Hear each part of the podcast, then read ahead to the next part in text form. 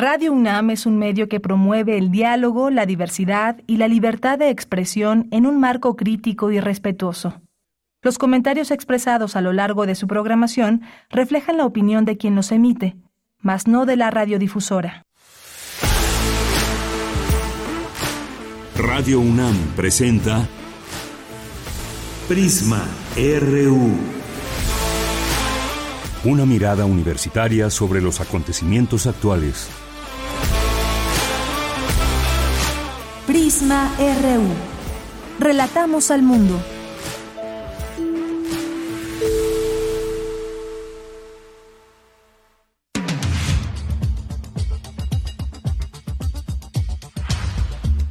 ¿Qué tal? Muy buenas tardes. Muchas gracias por acompañarnos ya aquí en Prisma RU. Hoy es jueves 19 de octubre del año 2023. Yo soy Deyanira Morán. A nombre del equipo les saludo y les cuento qué temas tendremos el día de hoy. Vamos a seguir platicando de los fideicomisos. Ya hay un paro nacional que se ha anunciado que durará hasta el próximo miércoles. Bueno, usted se ha informado aquí en este espacio porque hemos tenido aquí a bien pues traer en los resúmenes la información que va surgiendo, qué dice el presidente, qué dicen los trabajadores.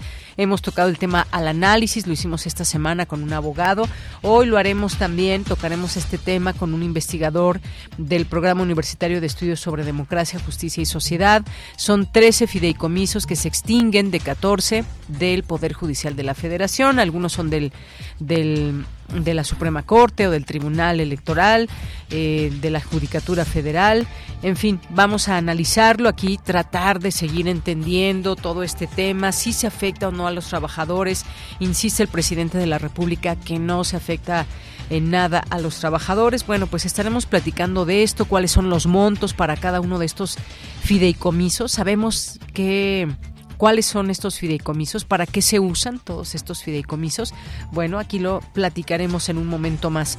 Vamos a platicar también sobre, pues hoy es el, eh, se conmemora el Día Internacional de la Lucha contra el Cáncer de Mama y la UNAM forma especialistas en detección y atención de casos a través del programa único de especializaciones en enfermería. Vamos a platicar del tema con la maestra Blanca Marín Ramírez. Ella es profesora de asignatura de la Facultad de Enfermería y Biocetricia y es coordinadora de la especialización con sede en el Hospital Regional de Alta Especialidad de Ixtapaluca. Si tienen preguntas, es momento de hacerlas en nuestras redes sociales en arroba PrismaRU y PrismaRU en Facebook.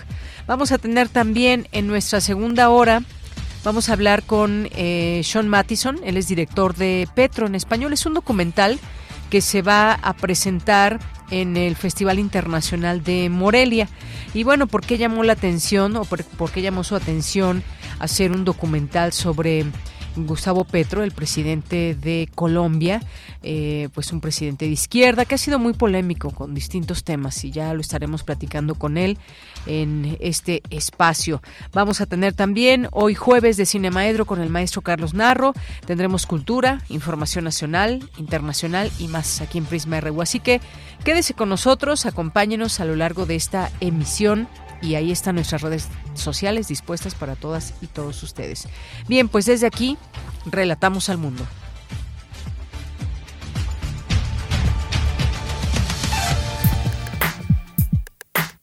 Relatamos al mundo. Relatamos al mundo. Bien, y en la información, en resumen, en la información universitaria, el servicio social permite visibilizar el compromiso que tiene la Universidad Nacional con la sociedad a la que se debe, aseguró el secretario general de la UNAM, Leonardo Lomelí Vanegas, al presidir la ceremonia de entrega del premio al servicio social doctor Gustavo Vaz Prada 2023. El uso de la inteligencia artificial en los servicios bibliotecarios es indispensable e ineludible, aseguró la secretaria de Desarrollo Institucional de la UNAM, Patricia Dávila Aranda, al inaugurar la vigésima conferencia internacional sobre bibliotecas universitarias. Un panorama más amplio de la historia de México se aborda en el libro Los movimientos estudiantiles en México en el siglo XX, coordinado por el Instituto de Investigaciones sobre la Universidad y la Educación de la UNAM. En los temas nacionales, el Sindicato de Trabajadores del Poder Judicial de la Federación acordó suspender labores a nivel nacional y reanudarlas hasta el próximo miércoles. Mantienen sus protestas y bloqueos. El presidente Andrés Manuel López Obrador aseguró, insiste, que no se tocarán los sueldos ni prestaciones de los empleados del Poder Judicial. Nosotros somos avales. Yo soy la garantía de que no se les va a tocar absolutamente nada de sus sueldos, de sus prestaciones, para que no los manipulen. Lo que va a suceder es que los ministros ya no van a ganar los 700 mil pesos mensuales, que además están violando la constitución del artículo 127. Son muy falsarios. No es posible que la constitución establezca que nadie puede ganar más que el presidente y ellos con una marrullería, como la piensan hacer ahora, violan la constitución y ganan cuatro veces más que el presidente. Bien, pues ahí las palabras. El presidente dice que él mismo es el aval y que crean en su palabra de que no se va a afectar a los y las trabajadoras del Poder Judicial, que esto en todo caso tiene que ver con los salarios de magistrados como ya lo escuchábamos. Además, el presidente Andrés Manuel López Obrador informó que Alejandro Encinas dejará su cargo como subsecretario de Derechos Humanos de la Secretaría de Gobernación. Se sumará al equipo de Claudia Sheinbaum, coordinadora de la defensa de la 4T, rumbo a las elecciones de 2024. El Instituto Nacional de Estadística y Geografía presentó hoy la encuesta nacional de seguridad pública urbana. Revela que 60% de los mexicanos considera que es inseguro vivir en su ciudad. Fresnillo, Ciudad Obregón, Zacatecas, Uruapan y Naucalpan de Juárez son las ciudades con mayor percepción de inseguridad. El huracán Norma se, llevó, se elevó a categoría 4. Se prevé que toque tierra el fin de semana en el noroeste de México. Y en los temas internacionales, el secretario general de la ONU, Antonio Guterres, pidió un alto al fuego humanitario inmediato entre Israel y Hamas. Advirtió que es imprescindible permitir el ingreso de ayuda para acudir en auxilio de mujeres y niños en la franja de Gaza. Informe del Pentágono publicado este jueves reveló que China desarrolla un arsenal o su arsenal nuclear a un ritmo más rápido de lo estimado por Estados Unidos. También describe un ejército chino en plena expansión y modernización que ejerce una fuerte presión sobre Taiwán. Hoy en la UNAM, ¿qué hacer? ¿Qué escuchar? ¿Y a dónde ir?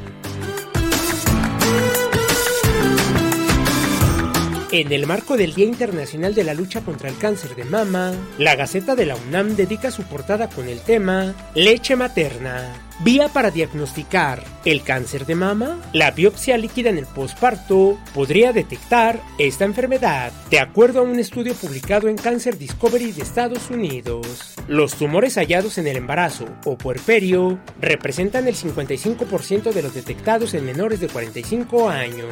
Toda la información la podrás encontrar en la Gaceta de la UNAM de hoy jueves 19 de octubre. Ingresa al sitio oficial gaceta.unam.mx.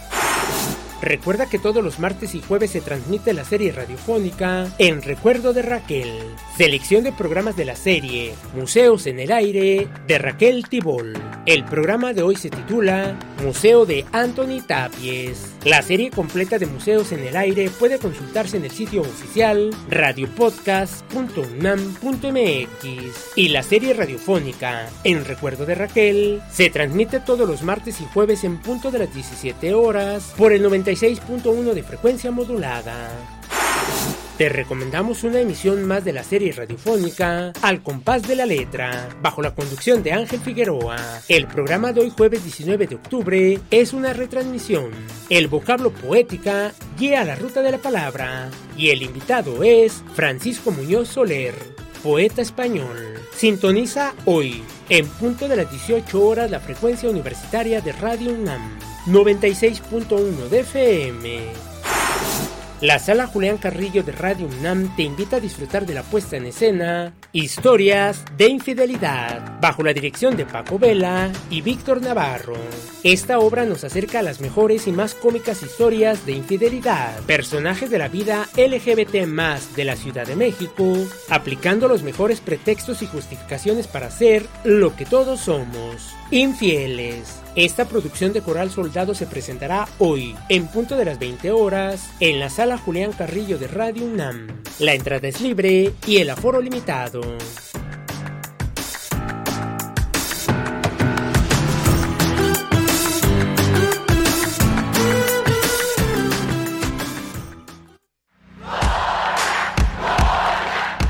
Campus RU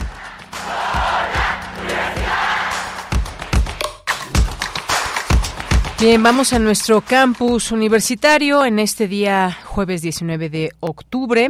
Me enlazo con mi compañera Virginia Sánchez. Se lleva a cabo la ceremonia de entrega de los premios al Servicio Social Dr. Gustavo Vaz Prada 2023. Cuéntanos, Vicky, muy buenas tardes. Hola, ¿qué tal, Bella? Muy buenas tardes a ti y al auditorio de Prisma RU. Este premio lleva el nombre del doctor Gustavo Vaz Prada, quien fuera director de la Escuela Nacional de Medicina y después rector de la Universidad Nacional un gran promotor del servicio social, quien lo institucionalizó en los años 30, reafirmando el compromiso de la UNAM con la sociedad a la que se debe, al ser la que financia sus actividades, aquella que le ha confiado tres funciones de la mayor importancia, la docencia, la investigación y la difusión y extensión de la cultura. Así lo señaló el secretario general de la UNAM, Leonardo Lomediva Negas, al presidir la ceremonia de entrega del premio al servicio social, doctor Gustavo Vaz Prada 2023, donde también aseguró que el servicio social permitió visibilizar más ese compromiso y ofreció una oportunidad a las y los estudiantes para poderse compenetrar más en la realidad y necesidades de nuestro país. Escuchemos.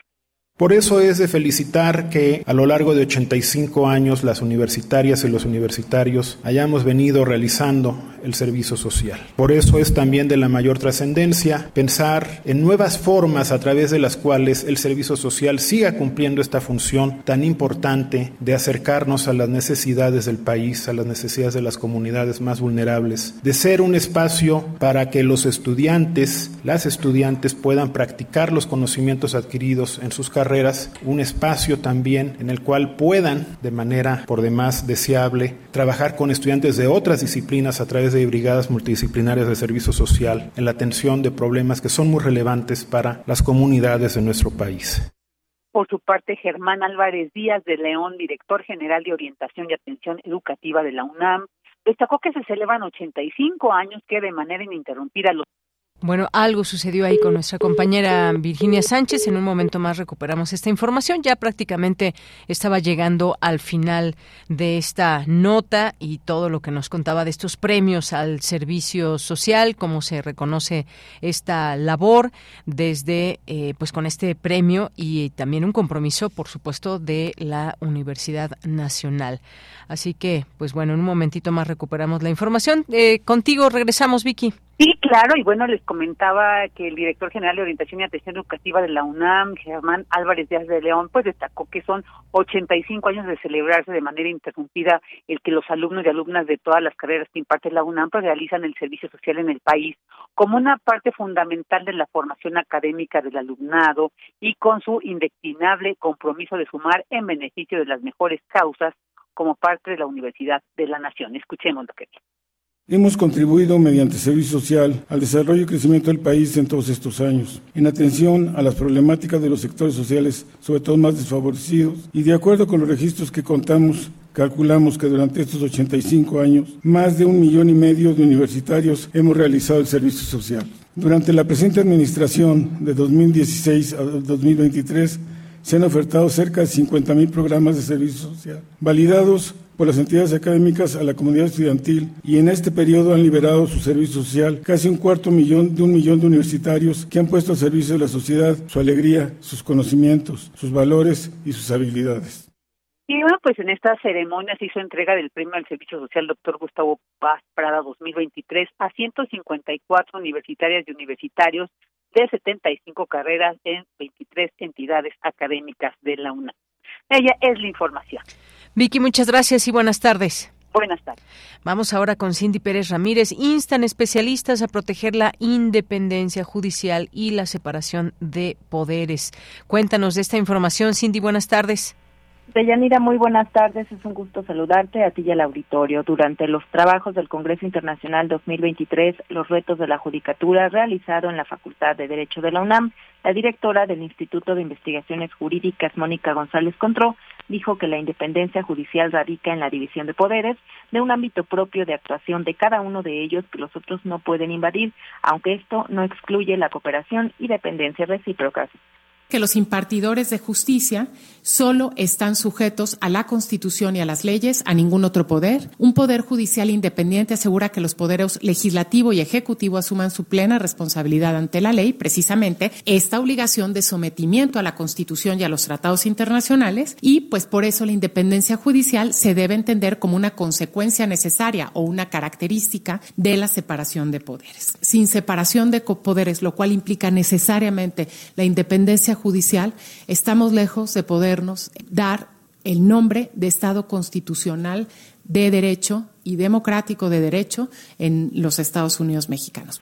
En tanto, Rosalena González Tirado, consejera de la Judicatura Federal, remarcó que el juez que no es independiente no es un verdadero juez. La independencia judicial se gana, no se, no se compra, no se, no se exige, esta se gana por los propios juzgadores y debe ser advertido por esta sociedad civil que todos los días está clamando justicia. Los juzgadores somos el enlace social, por eso debemos proteger siempre este valor a costa de cualquier injerencia, tanto externa como interna. Las decisiones de los jueces, de los magistrados y de los ministros siempre deben estar protegidas por esta capa de independencia. Debemos ser libres para emitir nuestros fallos y libres de toda sospecha que afecte la imparcialidad generada por algún elemento de dependencia o interés en el asunto. Deyanira, hoy continúa el Congreso Internacional 2023, los retos de la Judicatura Federal. Entre los temas que se abordan están democracia y justicia electoral y la justicia electoral en el siglo XXI. Este es el reporte. Bien, pues muchas gracias, Cindy. Buenas tardes. Bien, pues gracias Cindy. Y pues ahí están retos de la judicatura. Eh, un juez no es independiente, que no es independiente, no es un verdadero juez. Ya escuchábamos estas informaciones sin duda muy importantes. Juzgadores que son el primer enlace social y que deben ser libres para emitir sus fallos eh, en este Congreso que continúa y se continúa hablando de todos estos temas sin duda alguna muy importantes cuando se trata de hablar de justicia. Vamos ahora con Dulce García. Presentan el libro Los movimientos estudiantiles en México en el siglo XX. Adelante, Dulce, buenas tardes. Así es, Deyanira. Muy buenas tardes aquí el auditorio. Deyanira, la historia de los movimientos estudiantiles en México y América Latina posee lazos muy estrechos, al igual que cada movimiento universitario los tiene con las inquietudes, reivindicaciones y luchas específicas de cada sociedad a la que pertenece, y no solo con la vida interna de los planteles educativos. En ese sentido, la UNAM llevó a cabo la presentación de este libro de Yanira, Los movimientos estudiantiles en México en el siglo XX, coordinado por la doctora Renate Martisque, académica del Instituto de Investigaciones sobre la Universidad y la Educación. Ella dijo que para conocer mejor el panorama de los movimientos estudiantiles es necesario incorporar al análisis la pedagogía. Escuchemos por qué. Prácticamente no hay, no hay eh, trabajos que incorpora la vertiente pedagógica, ¿no? Y si hay, entonces es, está considerado como algo aparte. Deyanira, la doctora Renate Marcisque explicó que este libro reúne a un conjunto de especialistas para ofrecer un panorama más amplio sobre las numerosas participaciones estudiantiles en la reforma y actualización universitaria, al analizar no solo las luchas de la UNAM, sino también las de otros seis, otras seis instituciones del país que antes, durante y después del 68 defendieron la universidad pública, así como su autonomía y desarrollo académico contra iniciativas internas o externas que buscaban amoldarla a intereses ajenos. Vamos a escucharla nuevamente. Cuando vemos el título Movimientos Estudiantiles en México, ah, todo el mundo sabe, aquí hay trabajo sobre los movimientos de derecha de la Iglesia Católica de la iniciativa privada en Nuevo León, que en el 68 también había un movimiento de derecha en contra del movimiento aquí en el Zócalo. Bueno, entonces ya están surgiendo temas que antes no existían. Y bueno, Deyanira, esta obra combina metodologías y fuentes de primera mano, así como momentos históricos y regionales diversos, con el fin de brindar un amplio panorama actual de las luchas que perfilaron buena parte del siglo XX, que parece tan lejano, pero que está tan próximo cada vez que volvemos a mirarlo desde la Universidad del Presente. Este libro está disponible en la página del ISUE. Es la información. Muy bien, pues muchas gracias, Dulce. Buenas tardes. Gracias a ti. Muy buenas tardes. Continuamos. Prisma RU. Relatamos al mundo. Pues sí, muy importante todo esto de los movimientos estudiantiles en México, que por cierto uno ahí de los aspirantes a la rectoría, pues ha participado en varios de estos movimientos estudiantiles. Em, y bueno, por supuesto sí es Imanol Ordorica.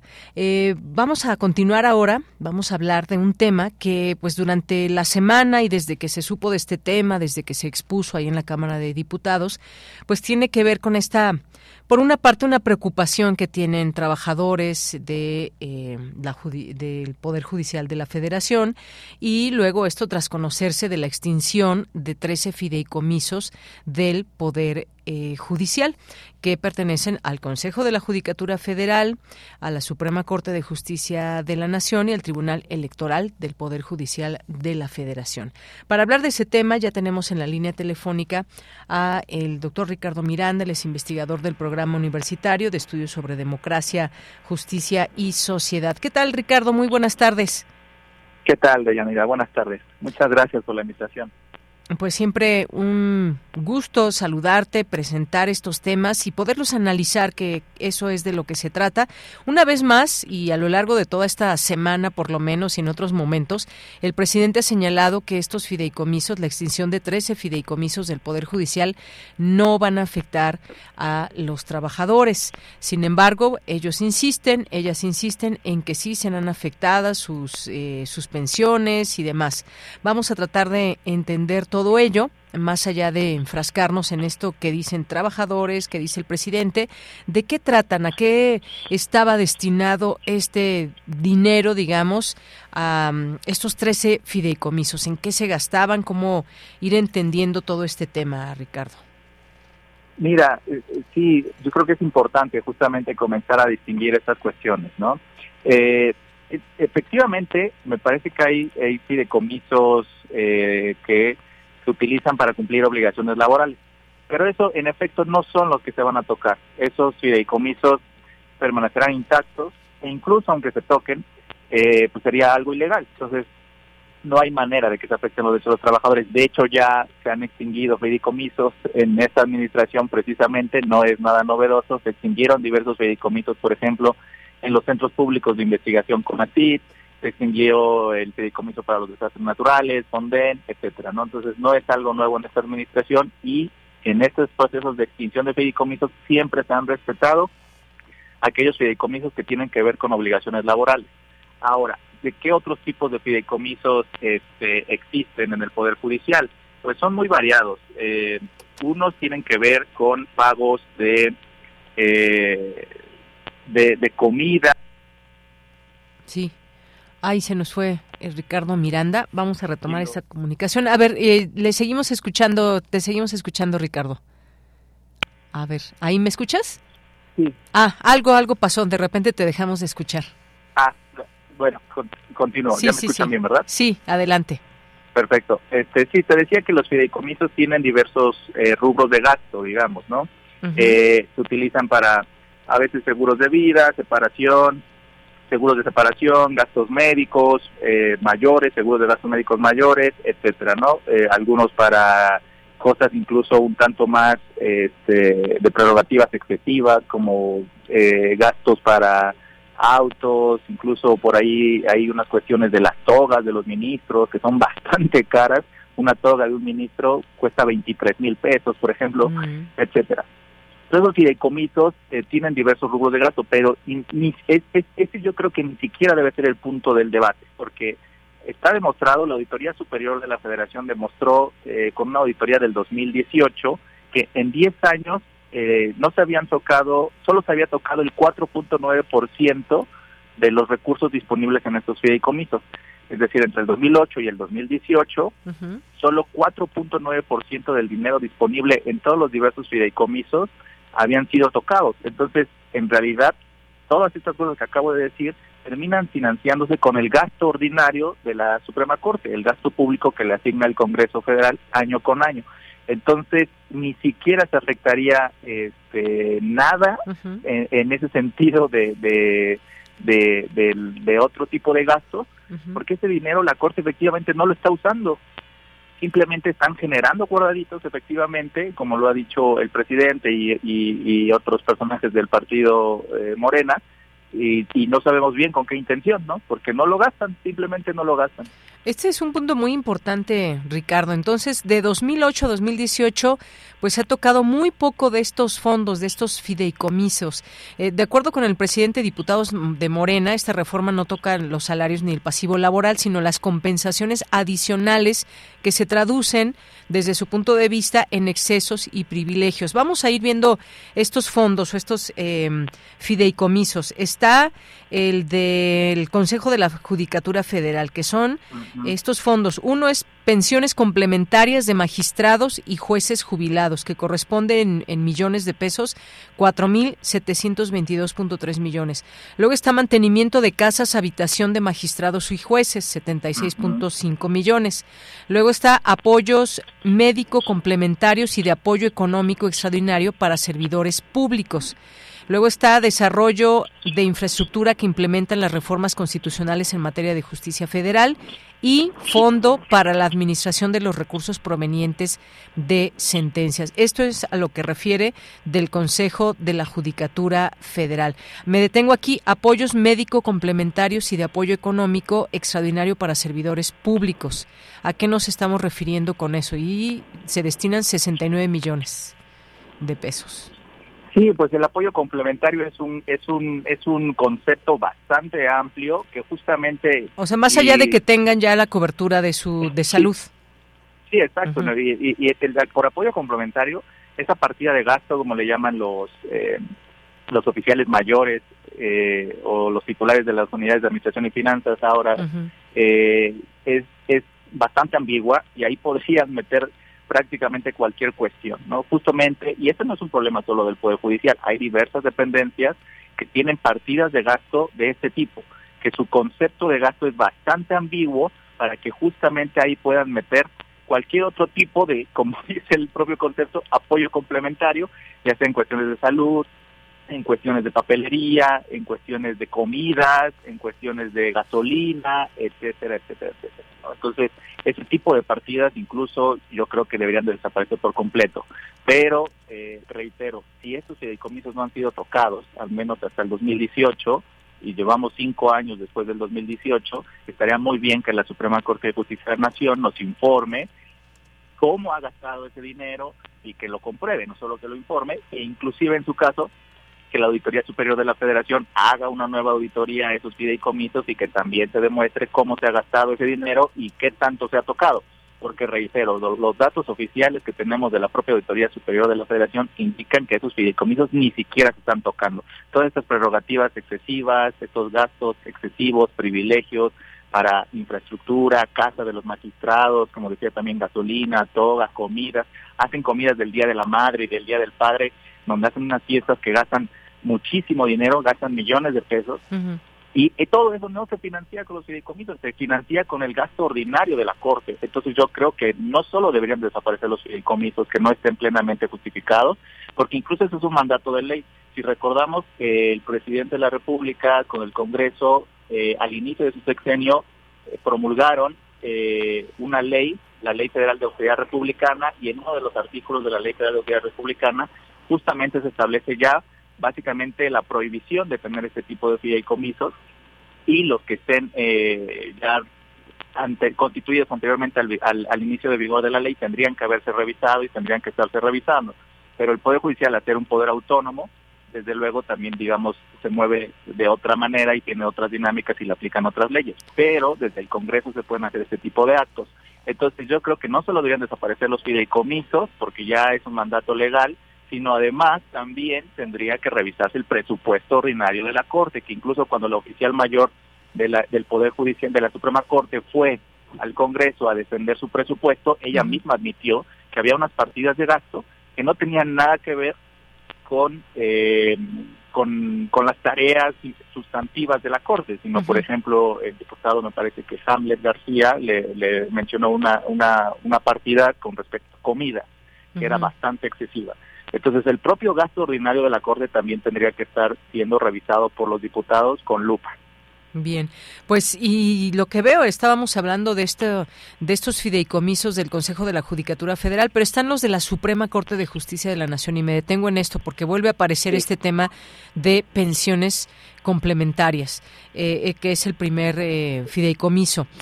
Pensiones complementarias, mandos superiores, 832.8 millones. Pensiones complementarias, mandos medios y personal operativo, 2.972.6 millones. Plan de prestaciones médicas complementarias, 145 millones. Manejo del producto de la venta de publicaciones, CDs, eh, 177.8 millones. Remanentes presupuestales, 1.386. Fondo Nacional para el Fortalecimiento y la Modernización de la Impartición de Justicia, 727.4 millones. Pues aquí nos centramos ahora en estos de la Corte, eh, Ricardo. Sí, una de las, de las críticas que se han hecho a este a esta intención de desaparecer estos fideicomisos es que se va a afectar la autonomía, ¿no? Además de, los derechos de los trabajadores, que una de las críticas que se ha dicho, también se ha dicho que se va a afectar la autonomía del Poder Judicial. Sin embargo, eso también es bastante cuestionable, bastante dudoso, eh, dado que, eh, como lo he mencionado eh, ya en más de una ocasión, pues ese dinero de esos fideicomisos no se está tocando. Entonces sería importante que la Suprema Corte nos diga por qué por qué tiene guardaditos y por qué no toca ese dinero si supuestamente ese dinero sirve para su autonomía, ¿no? Y, y, además también tenemos que poner en el foco, eh, eh, tener este tema en perspectiva, ¿no? Estas prerrogativas excesivas y los sueldos de los ministros, magistrados, etcétera, ya sean en la Suprema Corte en el Consejo de la Judicatura y compensaciones extraordinarias, etcétera, están muy por encima de sus pares latinoamericanos. Entonces no solo es un tema de verlo al interior de la de la de los fideicomisos y qué rubro de gasto tienen, sino justamente esos, esas esa idea de que estas prerrogativas y estos bonos y todo esto si existen en otros países y cuál es la justificación de que existan o no existan. Fue el presidente López Portillo que eh, en, en México comenzó con la idea de que se le tendría que pagar mejor a los ministros porque de esa manera serían incorruptibles, ¿no? Entonces, la autonomía del Poder Judicial no tiene por qué estar sujeta ni a privilegios, ni a bonos, ni a fideicomisos, ¿no? Una persona incorruptible tendría que ser incorruptible sin importar eh, su salario. Entonces también tenemos que comenzar a ampliar el foco, ponerlo en perspectiva y ver qué es lo que está detrás. Y me sorprende bastante de la Suprema Corte porque también eso tenemos que tenerlo en cuenta, no defienda los fideicomisos de una manera más objetiva, digamos, ¿no? Está claro que tiene ciertos intereses en esto y entonces tendría que, que, tener defensas más objetivas y más robustas y no, por ejemplo, propagar mentiras como que se van a afectar los derechos de los, de los trabajadores o que no nos diga que no lo que, que, no diga que no ha usado el dinero de los fideicomisos en muchos años, en 10, decía hace un rato, y que también nos comente a comparar cuánto ganan con respecto a otros poderes judiciales, con respecto a otras eh, tribunales constitucionales, etcétera, ¿no? Es decir, la Corte tiene interés directo en esto. ¿Y quién va a terminar resolviendo esto en caso de que se promuevan, por ejemplo, amparos, ¿no? Ayer salió el exministro Cosío a decir que había apoyado en la redacción y en la presentación de un amparo para respetar derechos laborales. Eh, ¿Y eso quién va a terminar resolviendo? Pues los propios eh, jueces y el Poder Judicial, digamos, ¿no? Entonces, está siendo juez y parte, no solamente está siendo un juez o árbitro neutral e imparcial. Entonces todo esto creo que tendría que ponerse de parte de la Suprema Corte con una defensa un poco más activa, más técnica, porque de parte del, del, del gobierno me parece que ellos están en su proyecto político. Ellos nunca han ocultado que quieren reducir el gasto en todos los niveles de gobierno y en todos los eh, poderes, ¿no? Así es, y bueno, pues sin embargo, y, sin embargo se insiste desde distintos sitios de que esto sí va a afectar em, la independencia del Poder Judicial, la división de poderes y más. Estoy leyendo, por ejemplo, aquí del IMCO, el Centro de Investigación en Política Pública, eh, dice que de aprobarse esta reforma por el Senado de la República se afectaría la independencia del Poder Judicial, la división de poderes. En la Cámara de Diputados el proceso legislativo para extinguir los fideicomisos excluyó a la Comisión de Justicia para la discusión y redacción del dictamen, órgano competente en la materia, que la eliminación de fideicomisos destinados al cumplimiento de obligaciones laborales tendría un impacto en las prestaciones y pensiones de los trabajadores, además de obstaculizar la implementación de reformas en materia penal, civil y laboral. Es decir, de, de pronto vemos estos distintos enfoques y análisis. Es importante escuchar y leer todo, pero también entender cuánto se está destinando, a qué y cómo es que se dan estos fideicomisos y ahora, bueno, pues ya se aprobó esta extinción de 13. 13 porque uno uno sí tiene que ver o se está contemplado, digamos, en términos eh, constitucionales.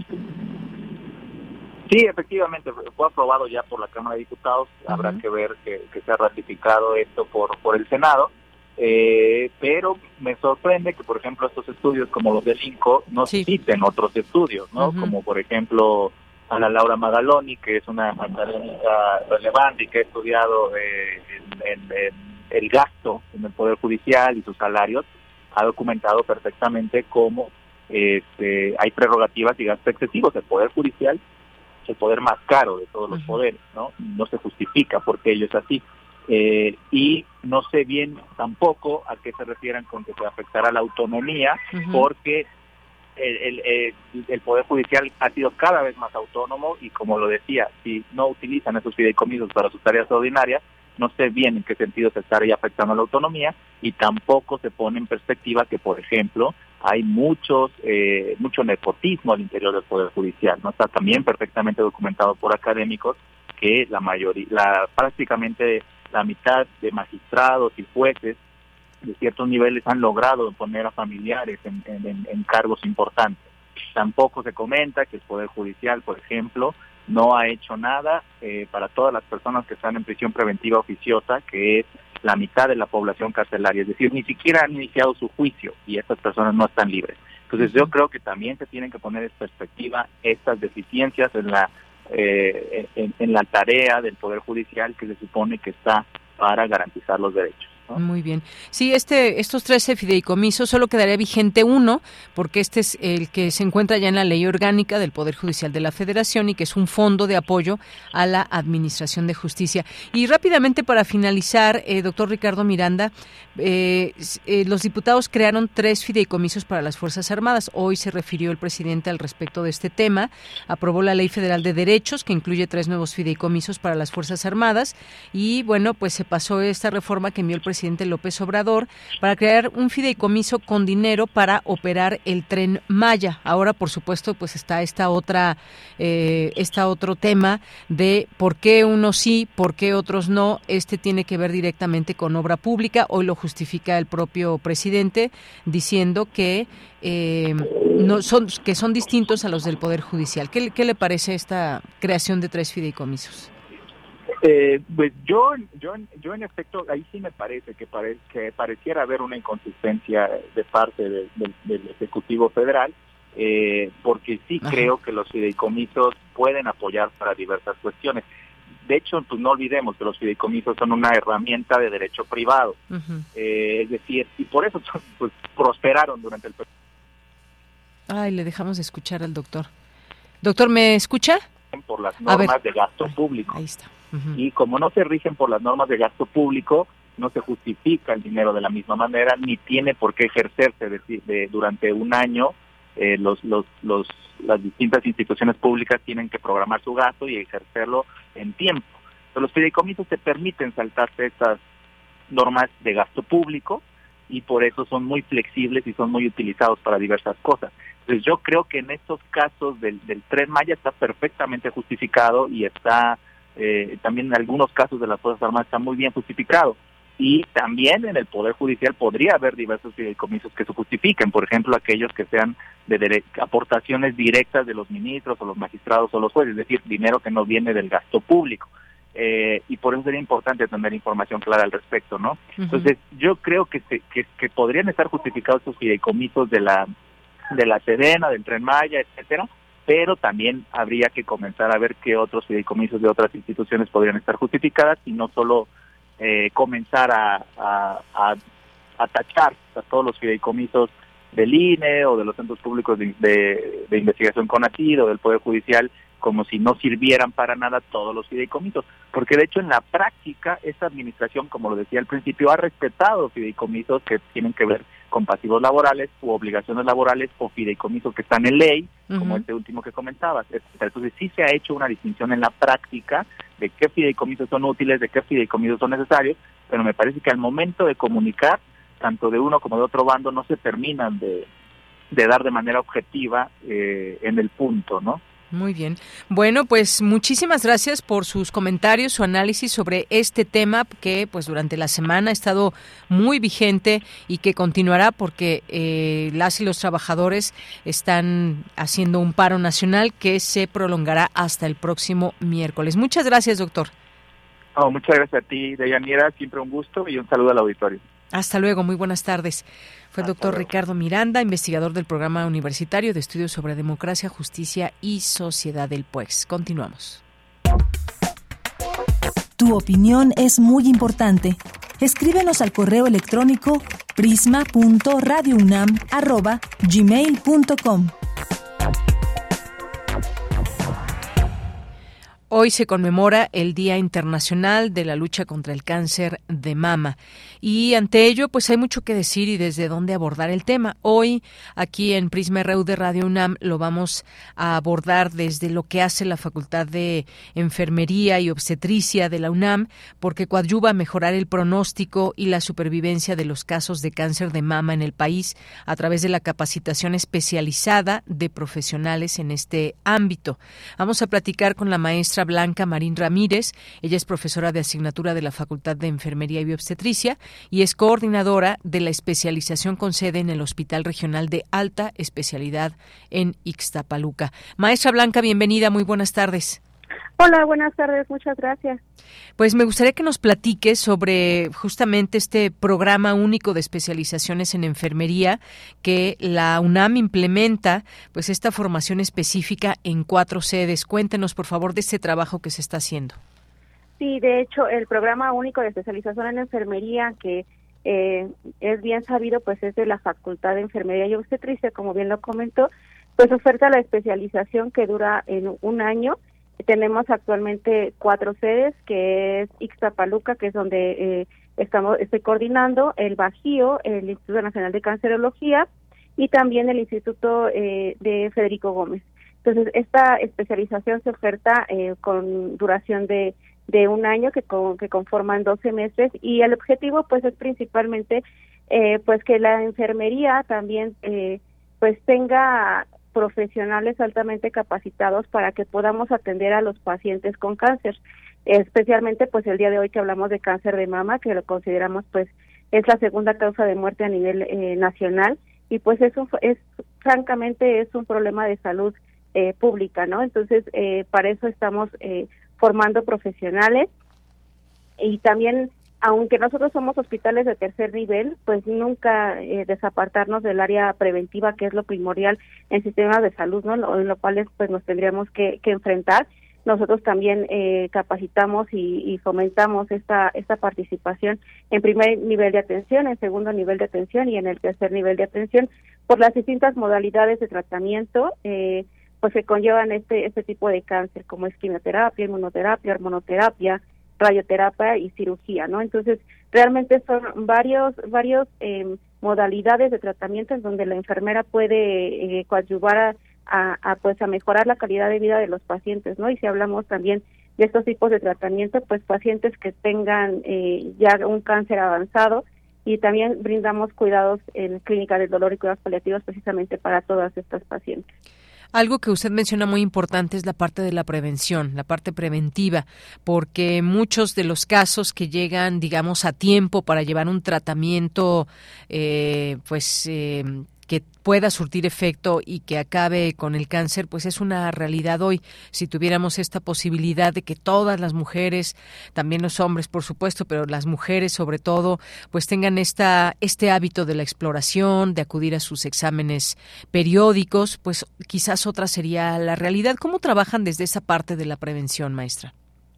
Sí, de hecho, eh, bueno, aunque ahorita hay alguna situación con las normas, pues finalmente nos seguimos basando eh, en ellas, ¿no? Entonces, es, eh, específicamente, pues se nos habla sí de la autoexploración, del ultrasonido mamario en personas menores a 40 años, personas mayores de 40 años o que tengan algún antecedente, pues también se les debe de hacer en complemento con una mastografía, ¿no? Pero eh, hay muchísima difusión acerca de la prevención y una de ellas es que si eh, con la autoexploración no me puedo detectar algún nódulo o alguna, alguna masa, pues sí lo puede hacer el ultrasonido y sí lo puede hacer la mastografía. Desde donde nos toca a nosotros estar como personal de, enfermería, pues que precisamente hacemos bastantes pláticas en, torno a la, a, la prevención y no solamente a la de a la de tocarnos, no a la de autoexploración, sino que conlleva también muchos estilos de vida saludables, ¿no? Desde la nutrición, el hacer ejercicio, ver qué personal, qué, qué, qué pacientes o qué en su familia, cuántas personas han padecido algún tipo de cáncer y eso también se considera un factor de riesgo, ¿no? Entonces hay que concientizar a, la población acerca de estos foquitos rojos que podemos tener en la familia y que nos pueden también alertar a nosotros y ayudarnos a cuidarnos desde desde antes, ¿no? Entonces realmente eh, como como enfermeras pues, en, en un primer nivel de atención eso es lo que lo que hacemos. Hay muchísimas campañas también acerca de, de, cómo de cómo cuidarnos eh, en, en personas sanas entre comillas. Y pues esas campañas son las que nos que, que, nos aportarían un poquito más. Y un tip muy muy importante que nosotros hacemos es que cada año pues nos hagamos un, un chequeo eh, pues completo en prevención del cáncer pero eh, eh, el tip es que lo hagamos cuando sea nuestra nuestro cumpleaños, ¿no? Para que no olvidemos esa fecha y así lo hagamos de manera de manera anual y yo creo que esa es una forma muy muy completa de la prevención muy completa de la prevención. Esto es muy importante porque pues estamos viendo también aquí algunas cifras, por ejemplo, que da el Instituto Nacional de Estadística y Geografía, el INEGI. De manera general, la tasa de defunciones por tumores malignos aumentó de 6.09 por cada 10.000 personas en 2010 a 7.06 en 2021 y esto pues es importante recalcarlo porque pues desafortunadamente hay muchos casos pero eh, siempre hablar de la prevención es importante. Pero ya que se tiene ya que se detectó una persona que tiene cáncer cuál es digamos el primer em, el primer contacto que debe de tener la, la, persona más allá de quien le da su resultado por alguna de estas pruebas, cómo se ve o cómo se trata a la persona, al paciente, eh, a la paciente que pues que desafortunadamente tiene un diagnóstico como este. ¿Qué, ¿Cuál es el tratamiento que se le da? Y no me refiero eh, precisamente al tratamiento que puede ser una quimioterapia o, algún tratamiento que, que define un doctor, sino cuál es, digamos, esa atención que se le da psicológica, hasta me atrevería a decirlo, maestra. Sí, exacto. Nosotros trabajamos en conjunto, somos un equipo multidisciplinario, no solamente participa como bien lo dijo, no propiamente el médico, enfermería, nutrición, cuidados paliativos, clínica del dolor, psicología, psicología, tanatología. Entonces son bastantes las áreas en donde eh, por un solo paciente podemos dedicarnos como equipo multidisciplinar.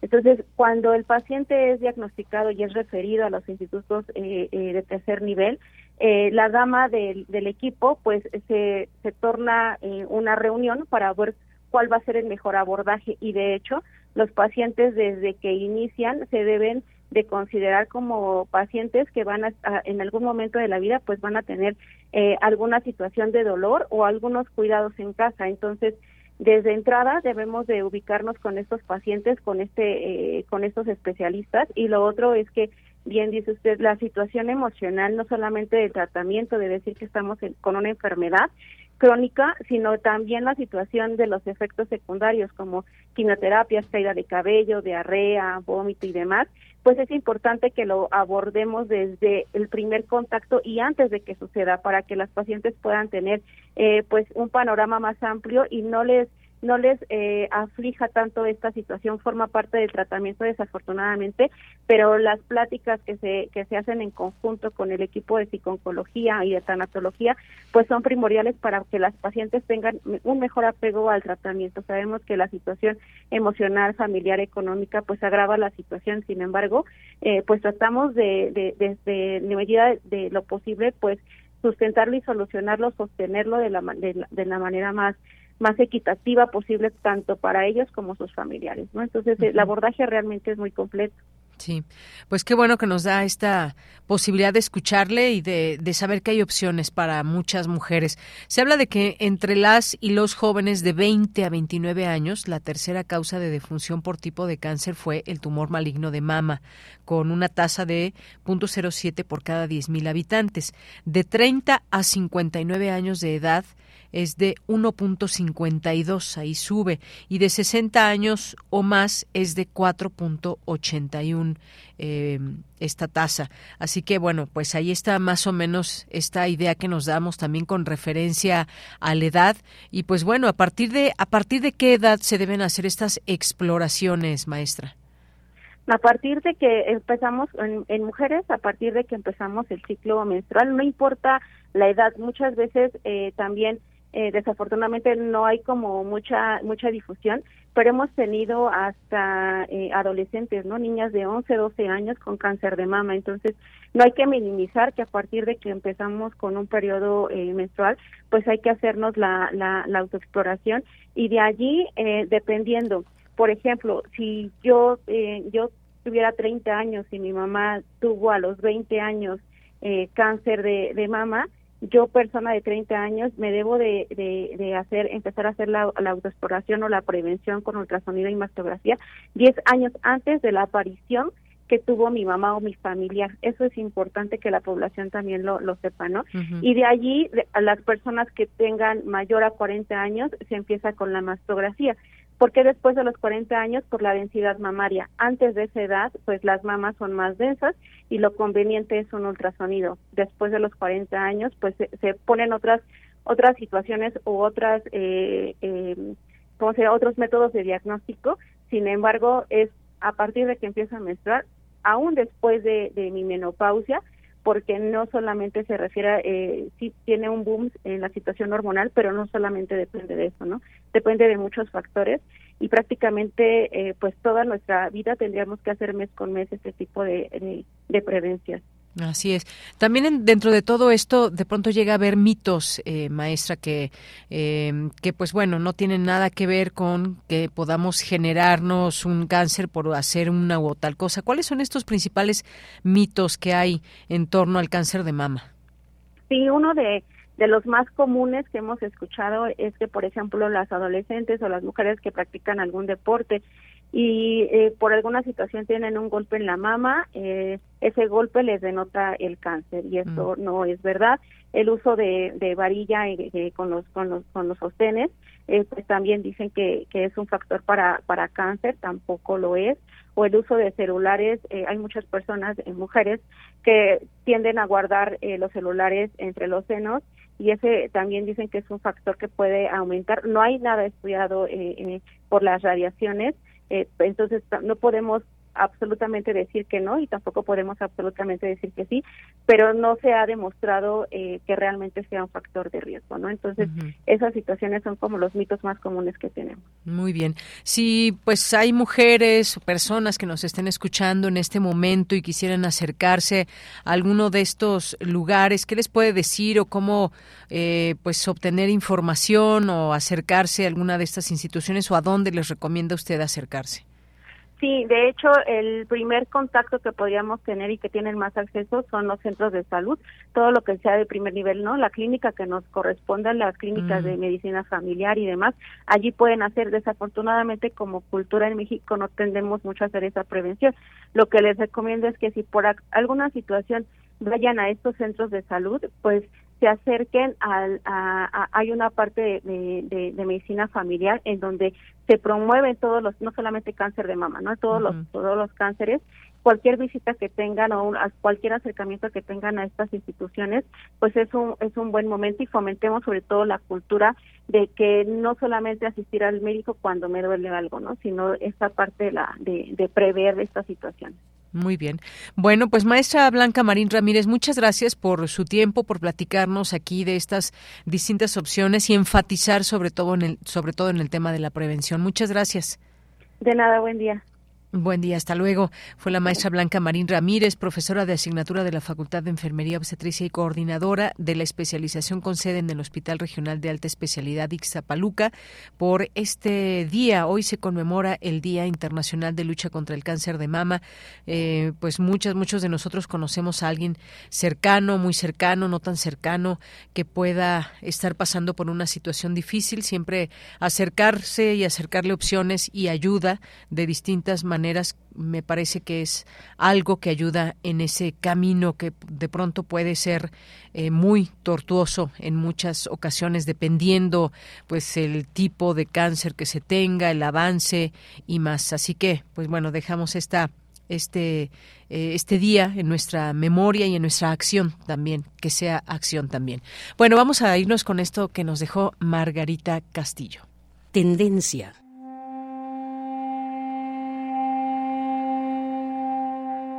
A los tristes nos confunde el sol.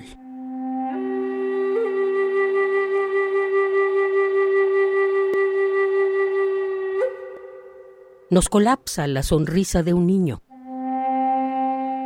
Nos tritura la entrega total a una idea.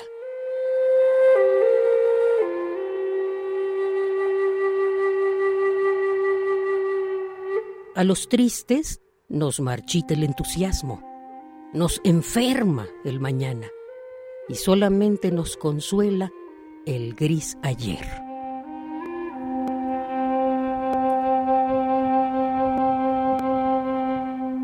A los tristes nos marea la geografía, nos inquietan los viajes y nos ponen de mal humor las primaveras.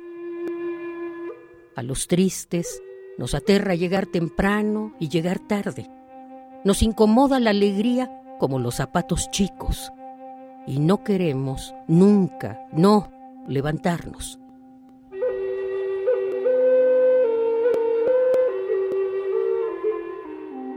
A los tristes nos ciega el amanecer.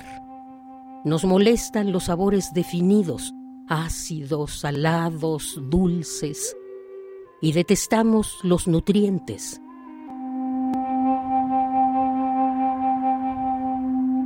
A los tristes nos aprieta el entusiasmo, nos aplasta el compromiso y nos desquicia la fe. A los tristes nos escalda la boca un beso. Nos duelen mucho las palabras suaves y nos enronchan las caricias.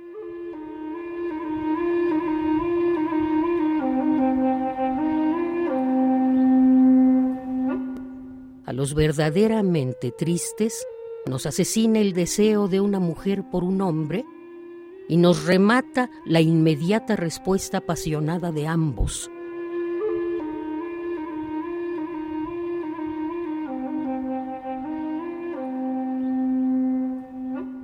A los irremediablemente tristes no nos queda otra cosa que seguir cargando con toda nuestra muerte llenos de vida.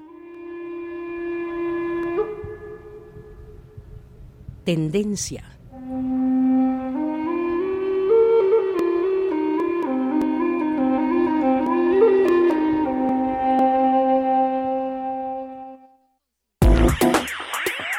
Queremos escuchar tu voz. Síguenos en nuestras redes sociales. En Facebook como Prisma RU y en Twitter como arroba PrismaRU.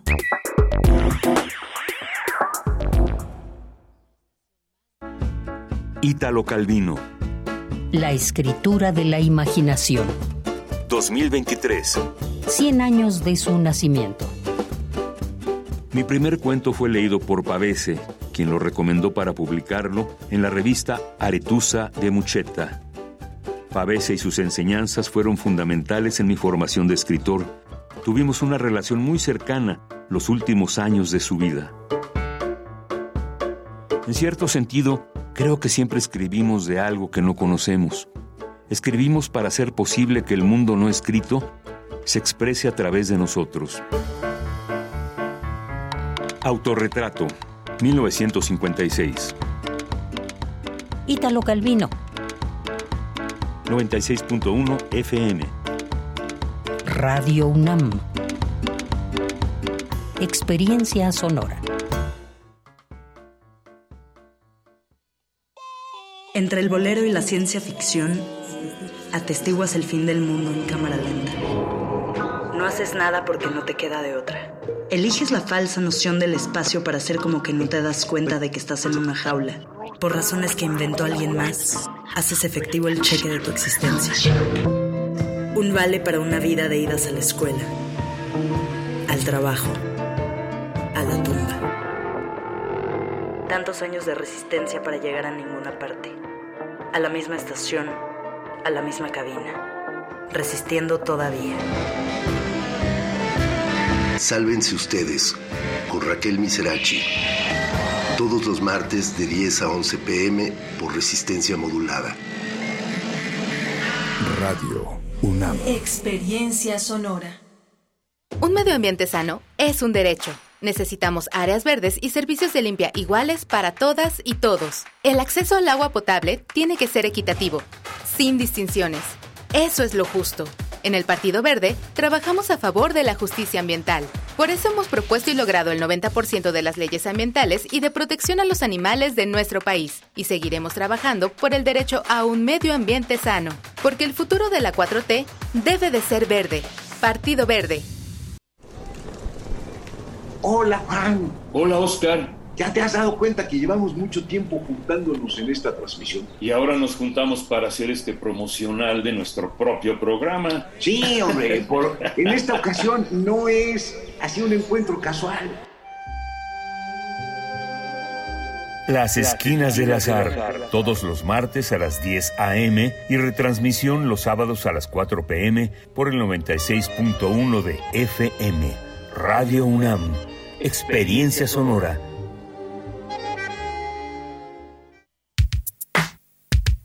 Prisma RU. Relatamos al mundo.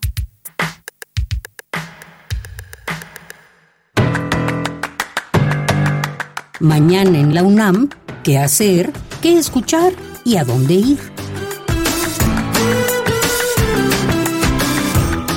En el marco del Día Internacional de la Lucha contra el Cáncer de Mama, la Dirección General de Atención a la Comunidad de la UNAM te invita a realizar una rutina de exploración que puede salvar tu vida. A través de una infografía, podrás conocer cuáles son los síntomas a tomar en cuenta para prevenir el cáncer de mama. Esta información la puedes consultar en las redes sociales de Comunidad UNAM.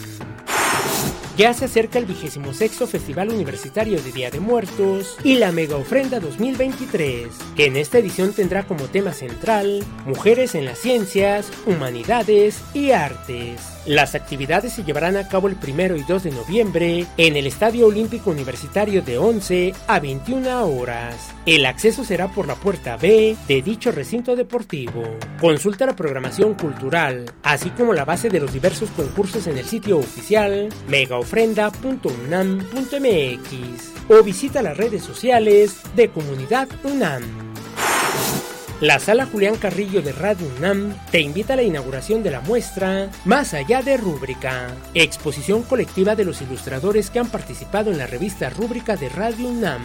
Los seguidores de la publicación sabemos que dentro de ella se gestan talentos jóvenes, tanto de la ilustración como del periodismo cultural. Esta exposición pretende ser muestra de dónde ha derivado el desarrollo profesional y la propuesta gráfica de nuestros ilustradores en sus proyectos personales. Asista a la inauguración que se llevará a cabo mañana viernes 20 de octubre, en punto de las 19 horas, en el lobby de la sala Julián Carrillo de Radio UNAM. Esta muestra estará disponible del 19 de octubre al 8 de diciembre de 11 a 20 horas. La entrada es libre.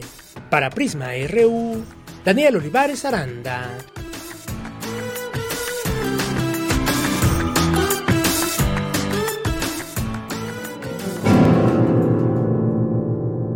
Hola, ¿qué tal? Muy buenas tardes, queridos melómanos. Mi nombre es Diego Emerit y formo parte del cuarteto de guitarras Trisha. En esta ocasión queremos hacerles una muy cordial invitación para que este sábado 21 de octubre a las 2 de la tarde nos acompañen en nuestro concierto en la Biblioteca Vasconcelos, gratis estaremos interpretando el concierto número 3 de Brandenburgo, una adaptación para cuatro guitarras. También haremos música original como la obra del compositor Cuthberto Córdoba, La ciudad de la cantera, y haremos una interpretación también de la suite Fantasía Carmen de Stephen Goss, original para cuatro guitarras.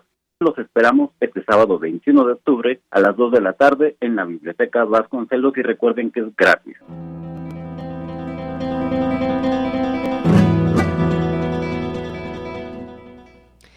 Bien, pues estamos de regreso en esta segunda hora de Prisma RU y agradezco mucho su sintonía, que estén aquí con este equipo. Eh, que les tratamos de informar, de llevar ahí análisis desde distintas perspectivas y desde una visión universitaria con nuestras expertas, expertos que tenemos aquí en la universidad. Y bueno, pues también por aquí me, por aquí me preguntaba eh, me preguntan eh, esto de a los tristes, que si de quién es la autoría, no lo mencionamos. Margarita Castillo cuando lee algún poema que no es de su autoría y que ella eh, con su voz lo engalana, pues nos dice normalmente quién es el, el autor o la autora de ese poema. Y en este caso este fue un texto suyo a los tristes que nos preguntaba por aquí José Luis y José Luis Torres Olmos, a quien le mando muchos saludos, pues es de la autoría de Margarita Castillo. Así que, pues bueno, muchas gracias Margarita y gracias también aquí, pues estas eh, preguntas, comentarios que nos llegan, nos llegan sobre este, sobre estos trabajos. Y bueno, pues vamos a mandar saludos a quienes nos están escuchando en nuestras redes sociales. Jorge Morán Guzmán nos dice hasta dónde llegará la situación del Poder Judicial pues ya veremos, Jorge, a ver qué pasa en todo esto, porque pues falta ahí en el Senado, a ver qué, qué sucede, cómo se, se dan las cosas y por supuesto también con estas explicaciones que pues nos abren también la posibilidad de entender un panorama que apremia en este caso en el Poder Judicial de la Federación. También nos dice, gracias por la nota del libro Movimientos Estudiantiles en México, siglo XX, lo leeré con mucho interés. Gracias, Jorge. A Aurandaira, muchas gracias también por los saludos. A Carmen Valencia, Jorge nos dice, el servicio social es un justo pago a la sociedad que soporta los estudios de un futuro profesionista, sí, y más aún cuando pues tienen esta cabida de generar también desde esos eh, meses que están pues la posibilidad de aprender y de generar con su trabajo también sinergias dentro de un espacio, de un área laboral. Gracias, eh, Jorge. Lorenzo Sánchez nos dice, de, de acuerdo que se les quite el privilegio a gente que tiene gastos y sueldos excesivos, que se creen cuál será la razón de los trabajadores para manifestarse. A mi juicio son varias, donde estaban, donde estaban en otras luchas. Un abrazo. Gracias, Lorenzo Sánchez, aquí leído tu comentario. Amelia Bacher nos dice, por un lado, la corrupción en todo el sistema judicial, pero por el otro, la incongruencia, autoritarismo y falta de análisis crítico del presidente. Como este problema, todos los cambios todos los cambios del partido y del Poder Ejecutivo al gestionar sin investigar. Gracias, Amelia, por el comentario. Jorge nos dice una buena tarde, jueves para Deyanira Morán, equipo Radio e Internautas. Gracias, Jorge. Gracias a Juan Jaso López, a Guerrero, eh, al doctor Ricardo Miranda. Carmen Valencia nos dice, buenas tardes, sí se debe revisar muy bien. Eh, creo que todo servidor público debe de jubilarse con la ley del ISTE y tener el mismo servicio médico. Si necesitan comer durante su jornada, que lleven su vianda, como cualquier empleado al servicio del Estado. Gracias, Carmen, por el comentario. Román Hernández García nos dice, sí estoy de acuerdo en que no debe haber privilegios. Además, no porque ganen muy bien, no los vuelve inmunes a la corrupción, sino que, sino que revisen el, al, al ejército. Ganan bien sus mandos y tienen nómina en la delincuencia. No lo digo yo, lo dijo el gobierno. Gracias. Gracias, Román. Gabani, muchos saludos. Carmen Valencia, la mencionábamos. Museo del Chopo, aquí nos vemos este viernes, o sea, mañana en el Chopo. Y por supuesto, pues este este tema de, em, de lo que va a haber este fin de semana, esta exposición Lumbre Ilustradoras en México. Bueno, pues parte también de las actividades que ya les vamos invitando. Está también la Feria del Libro en el Zócalo Capitalino.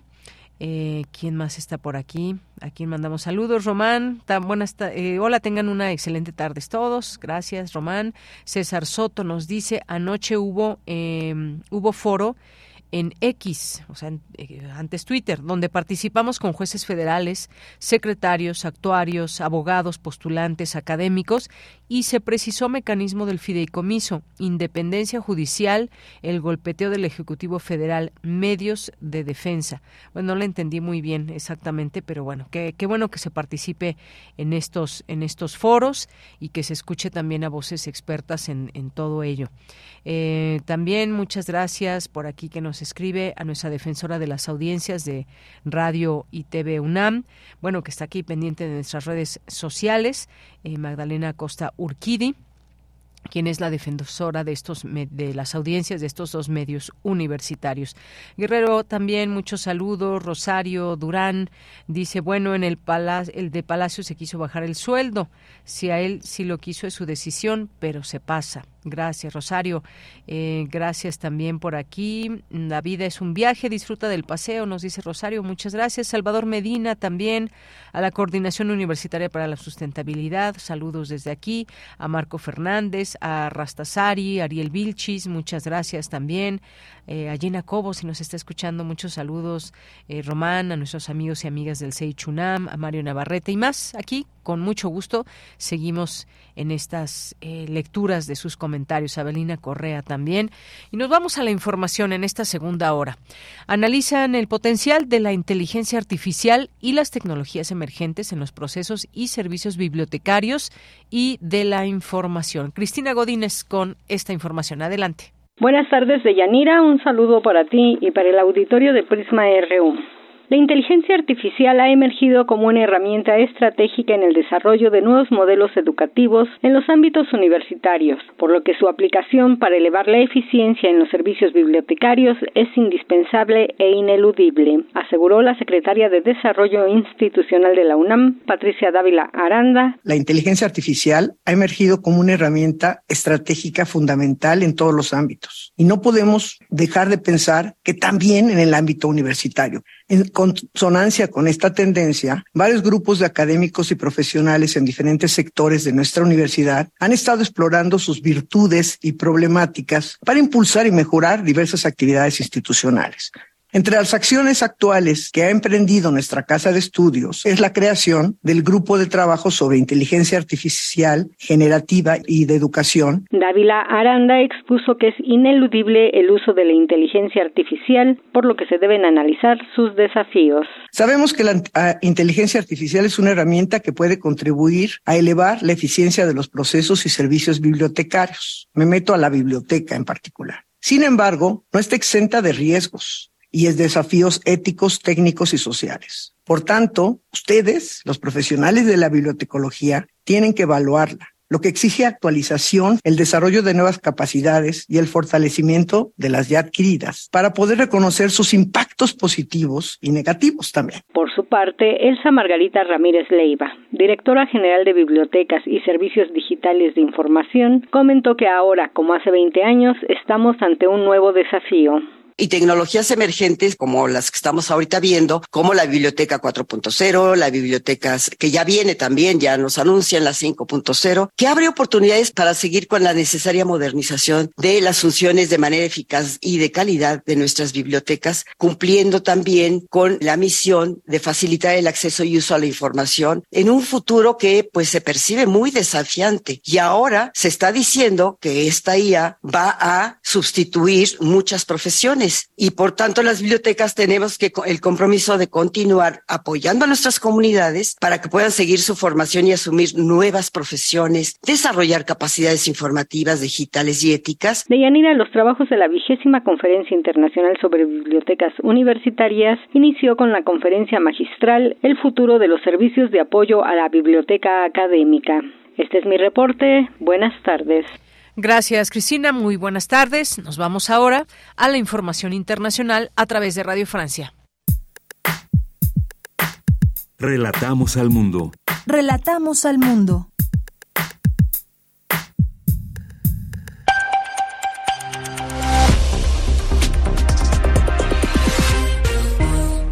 Bienvenidos al flash informativo de Radio Francia Internacional de este jueves 19 de octubre.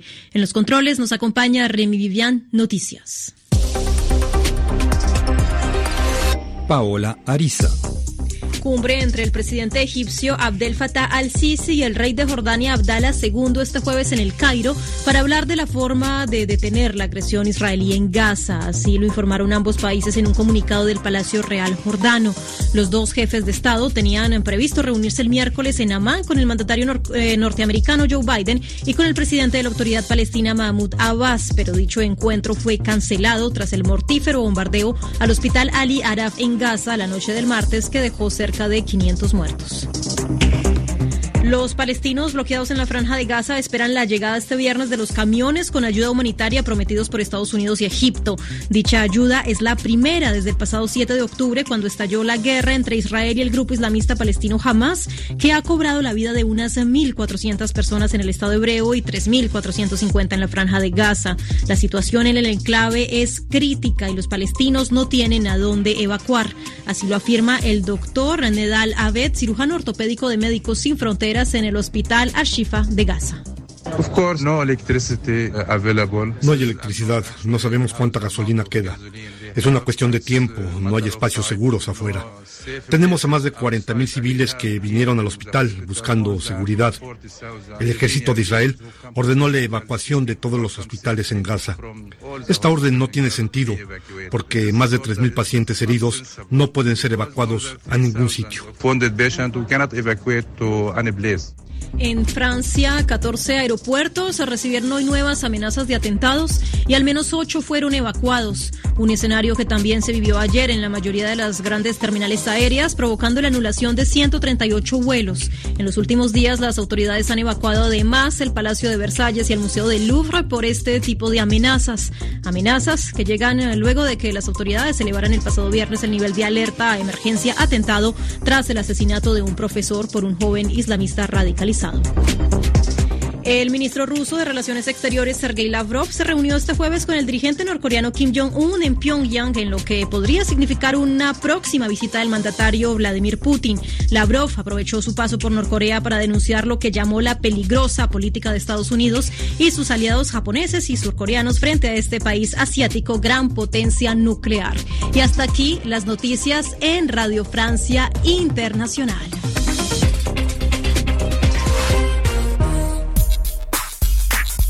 Prisma RU.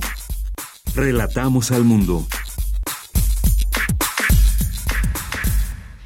Bueno, pues ahí estamos abriendo esta posibilidad de ir informándonos de lo que pasa en el mundo derivado de esta de estos enfrentamientos entre Israel y el grupo Hamas. Hoy hubo estas amenazas de atentados en 14 aeropuertos de Francia, dos, eh, ocho que eh, desalojaron y bueno, pues 14 aeropuertos franceses recibieron jueves estas amenazas de atentados, a los cuales al menos ocho fueron evacuados por estos avisos de bomba, indicó a la agencia de noticias AFP una fuente cercana a este caso.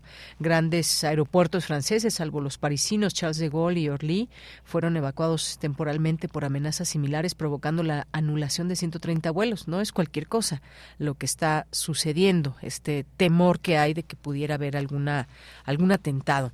Bueno, seguimos en temas internacionales y un personaje, una personalidad que pues ha causado mucho revuelo en muchos sentidos. De pronto, pues sus discursos han llamado mucho la atención, pues es el presidente de Colombia, Gustavo Petro, y pues eh, Sean Mattison, quien es el director de una película que lleva así este nombre, el documental de Petro, Petro. Eh, Sean, Sean Mattison es director, productor y director de fotografía, ganador del premio Emmy, que actualmente reside entre Brooklyn, Nueva York, Bogotá, Colombia. Su trabajo como director ha aparecido en el New York Times, The Atlantic y The Fader. ¿Qué tal, Sean? Muy buenas tardes. Muy buenas tardes.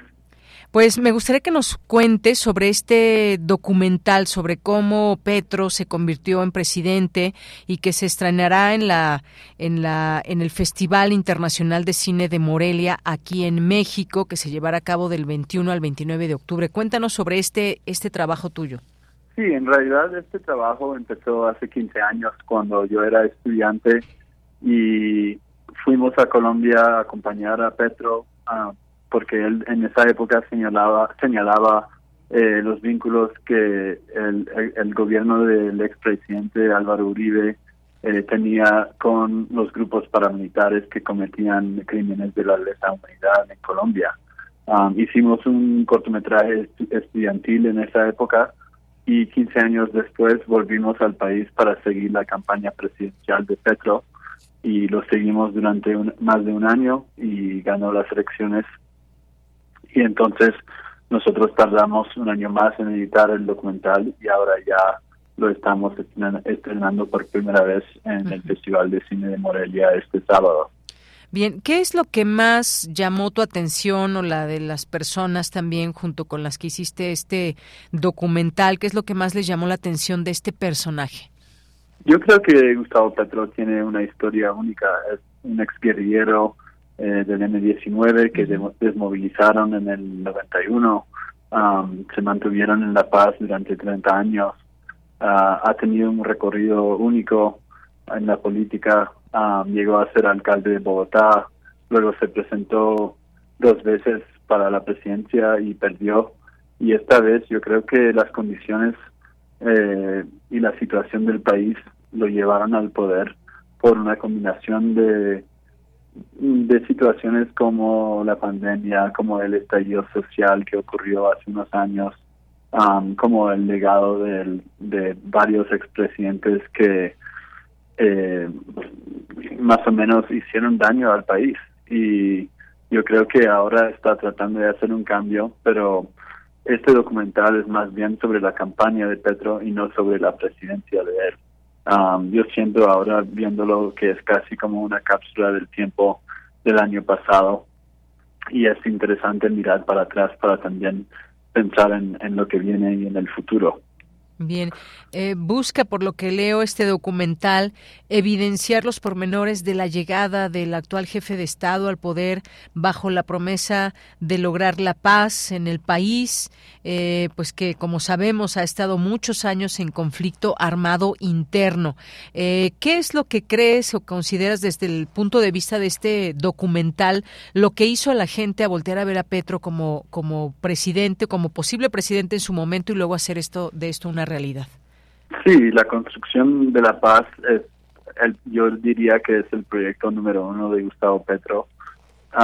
él está siguiendo negociando con los grupos armados eh, que siguen activos en el país, el ELN, los grupos paramilitares, y entonces la idea es acabar con el, un conflicto que lleva décadas y que ha tenido varios momentos de esperanza de que sí se iba a hacer la paz, pero luego vemos que, por ejemplo, con los acuerdos del 2016 con las FARC, siguió la violencia después con los grupos que se llaman las disidencias de las FARC y el, el problema sigue intacto. Entonces, ahora la meta para el presidente Petro es eh, seguir con esas negociaciones e intentar hacer lo que nunca se ha hecho en el pasado. Um, yo no puedo decir si él tendrá éxito eh, en esa meta o no, pero esa es como una preocupación uh, principal de él. Así es, y que en algún momento has declarado que no querías realizar un documental sobre la presidencia de Gustavo Petro, sino sobre su campaña presidencial y sobre todo pues de este movimiento popular que lo impulsó, porque pues es un es un movimiento a final de cuentas, es la figura, por supuesto, que encabeza un movimiento, pero lo que hay alrededor es muy importante. Me parece que cuando surge un líder, un líder como él, pues hay mucho también que contar alrededor de esta de esta figura.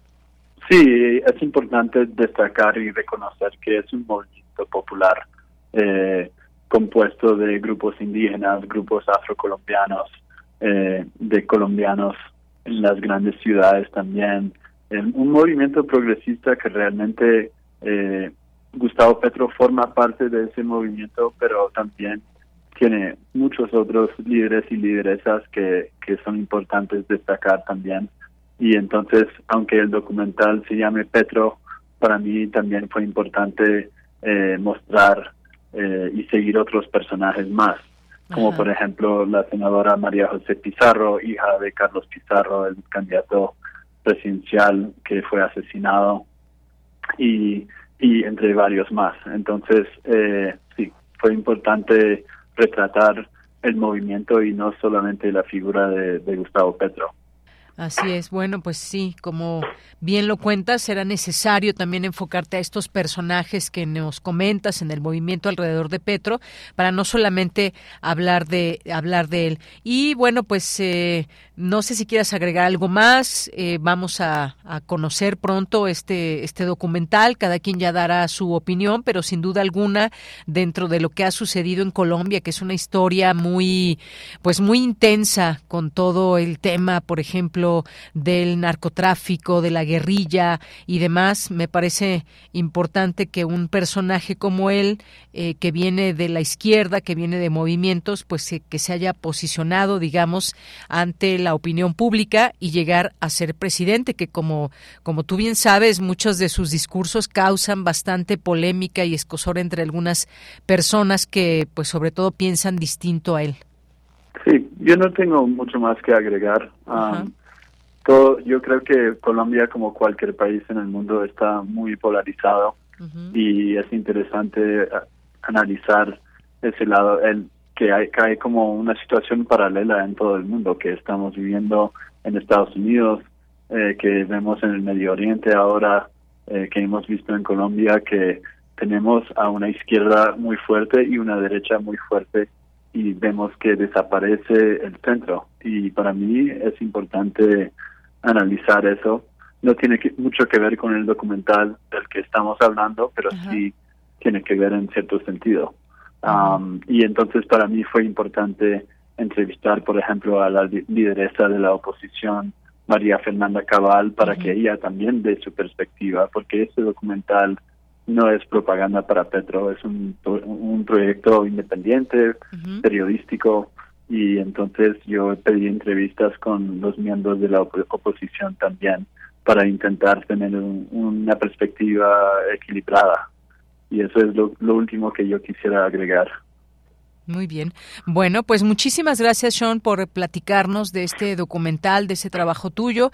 Ya tendremos oportunidad de verlo, pero por lo pronto, pues nos quisimos adelantar un poco para conocer tu perspectiva y tu punto de vista que nos puedas dar sobre este trabajo, más allá de, de lo que puedan pensar quienes vean y pues analicen este documental. Muchas gracias. Muchísimas gracias a ustedes. Hasta luego. Hasta luego. Muy buenas tardes, gracias a Sean Mattison, director de Petro, y que, pues bueno, él es director, productor y nos da esta posibilidad de conocer al personaje desde su mirada, desde su trabajo. Y que, bueno, pues como yo decía, un personaje que ha sido polémico en muchos sentidos, en discursos muy intensos y que a mucha gente le, le gustan, a otras no. Hay polarización también, como en muchos lugares en su propio país, con respecto a quién es Gustavo Petro y lo que dice. Y pues también los últimos días, protagonizó un conflicto diplomático, de decirlo de alguna manera, por las críticas que hizo contra el Estado de Israel y que, pues hoy, como sabemos, enfrenta una guerra ante el grupo Hamas. Eh, desde que esta milicia de Hamas organizó un ataque a ciudades israelíes, Petro, el primer eh, presidente de izquierda de Colombia, se pronunció en contra de las políticas de Israel contra, contra el pueblo palestino. Que bueno, pues como sabemos, ha sido también, no es la primera ocasión, dice lo que piensa, incluso pues puede traerle ciertos eh, problemas o ciertas rispideces diplomáticas y que me recordó también un poco a, a, las expresiones que en su momento utilizara el propio presidente de México en torno a este conflicto en particular. Bueno, pues hasta aquí le dejamos y continuamos.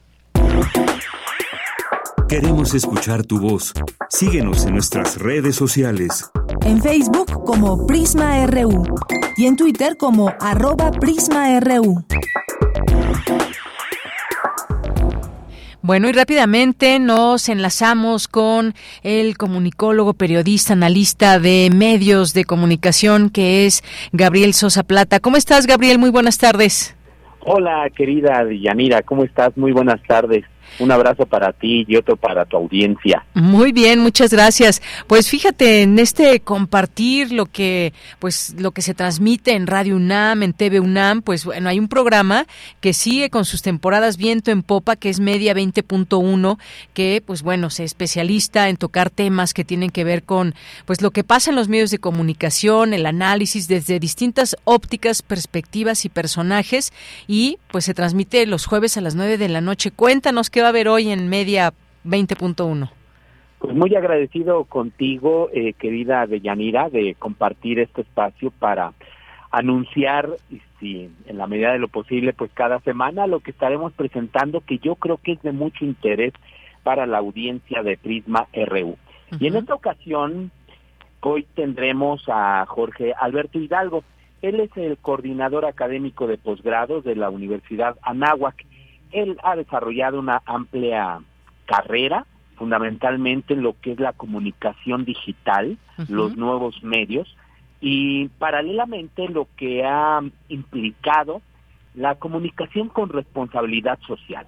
Creo que quienes estamos en el ámbito de la investigación sabemos el aporte que ha hecho Jorge en este en este terreno y él junto con la doctora Hilda Gabriela Hernández Juárez, publicaron recientemente, acaba de salir, está prácticamente, como se dice, recién sacado del horno, un libro justo sobre comunicación responsable y sobre este tema vamos a hablar hoy en Media 20.1. Pensamos que era un tema bastante pertinente, tú hablabas hace un momento de la polarización y de cómo diferentes actores políticos, eh, personas en lo individual, organizaciones incluso, eh, empresarios, han utilizado las redes sociales digitales no para comunicar adecuadamente con, con base en la ética, con el objetivo de convencer o simplemente de informar, sino en muchas ocasiones para generar un clima de tensión política.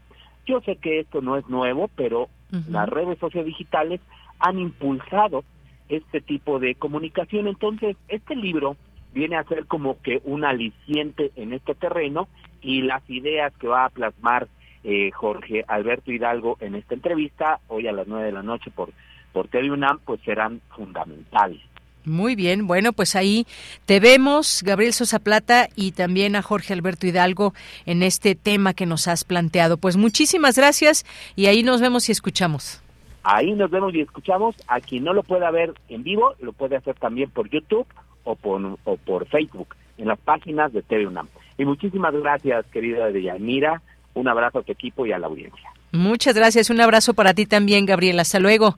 Hasta luego. Muy buenas tardes, Gabriel Sosa Plata, y esta invitación que nos deja de Media 20.1 hoy en TV UNAM 9 de la noche. Continuamos. Cinemaedro con Carlos Narro.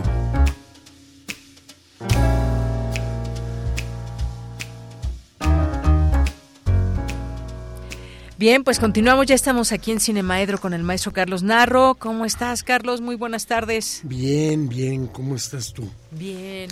Fíjate que todo este, eh, porque no deja de ser la principal noticia, este, el conflicto en Medio Oriente, en la guerra, no deja de ser noticia y cada vez con este aspectos más horrorosos.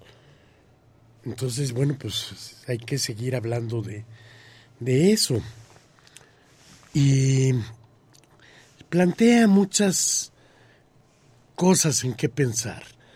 O sea, plantea muchos problemas de distintas órdenes, eh, del orden ético, del orden este, personal y demás. Entonces, he estado todos estos días dándole vueltas al, al asunto, ¿no? Porque si bien, por una parte, eh, decía yo la, la semana pasada, no se puede uno quedar este impávido ante la manera en la que inició todo el conflicto. Bueno, no todo el conflicto, porque el conflicto tiene décadas, ¿no? sino el que, en el que inicia este nuevo capítulo con un ataque verdaderamente apabullante, terrible, desastroso. Y pues viene una respuesta apabullante, horrible, desastrosa. Y para mucha gente nuevamente se sintetiza todo en convertir la realidad en una especie de partido de fútbol.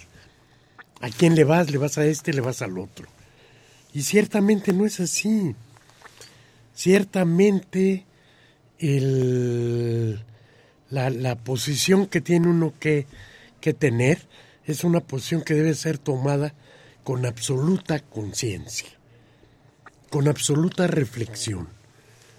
Como muchas otras cosas en la vida, pero este hay veces que pues si voy a tomar capuchino americano, pues no requiere gran reflexión, ¿no? Es una decisión que además no afecta a nadie. Y por otra parte, sabemos que cuando uno trata de tener una eh, visión neutral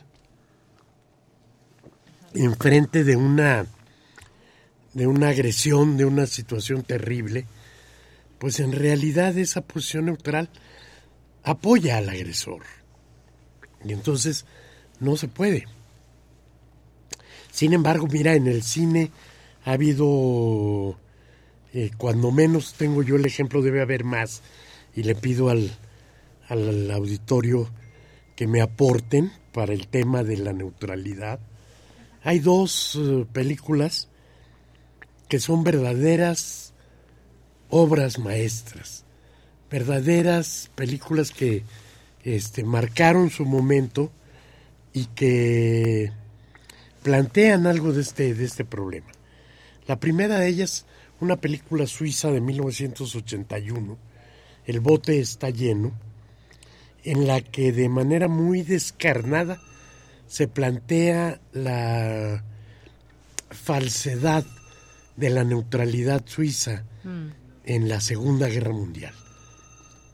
Suiza se declara neutral como se ha declarado siempre, pero le cierra sus fronteras a los perseguidos de Alemania. Mm. Entonces, bueno, pues no que eras neutral. Neutral, no. Y lo plantea con una fuerza y una belleza el director Markus Simhoff, que este, yo creo que valdría la pena que alguien volviera a darle existencia a esa película de hace este cuarenta y pocos años. Y la otra es una película ya de este siglo que trata sobre la, la se llama La decisión del rey. En otras latitudes le pusieron el no del rey, en el que el rey de Noruega se enfrenta con su primer ministro porque eh, Alemania les hace como una oferta de ser aliados de ellos y el primer ministro está tentado en aceptarla y el rey nomás dice que no. Y esto termina con la invasión de las tropas este nazis a Noruega. Una invasión además fuera de cualquier eh, número que uno se puede imaginar, porque colocar 300 mil elementos militares en un país de 3 millones de habitantes, pues es francamente este, terrible. Sin embargo, yo insisto, creo que hay muchas situaciones en las que uno debe ser neutral. Parece que no, parece siempre estamos tentados a tomar partido yo creo que no. Yo creo que el periodismo, por ejemplo, y tú no me dejarás mentir, tiene que tener una carga de neutralidad o pierde por completo la posibilidad de estar transmitiendo objetivamente. Yo creo que si a mí me pidieran ser árbitro de fútbol y me tocara pitar contra el América, todavía ni sale la pelota y ya les marqué penalti. Entonces, no, no, el árbitro tiene que ser neutral. Yo creo que ahora que andan promoviendo reformas al Poder Judicial, simplemente pensar que los este, jueces sean electos, promovidos por un partido político, pues ¿qué nos está diciendo eso? Que la neutralidad se perdió, la neutralidad se acaba. Entonces, bueno, yo sí creo, y creo que el cine nos da grandes películas en las que directores toman una posición crítica y enfrentan el problema, que sería, por ejemplo, la película de Costa Gabras, este, Ana K., de 1983, en el que una abogada, hija de víctimas del holocausto, defiende a un palestino acusado de, de terrorismo y ella tiene que enfrentar una situación sumamente difícil. Una eh, judía, una israelita, defendiendo a un posible terrorista. Hay una película bellísima del 2008, Los Limoneros, de Eran Ricos, una película palestina, en el que una eh, granjera eh, que colinda con la casa de nada más y nada menos que el ministro de Defensa israelí, de pronto le piden que quite todos sus árboles porque pueden ser peligrosos para la seguridad del ministro. Y ella no se deja y emprende toda la, la batalla. La película este, se llama Los Limoneros. Es una película este, palestina.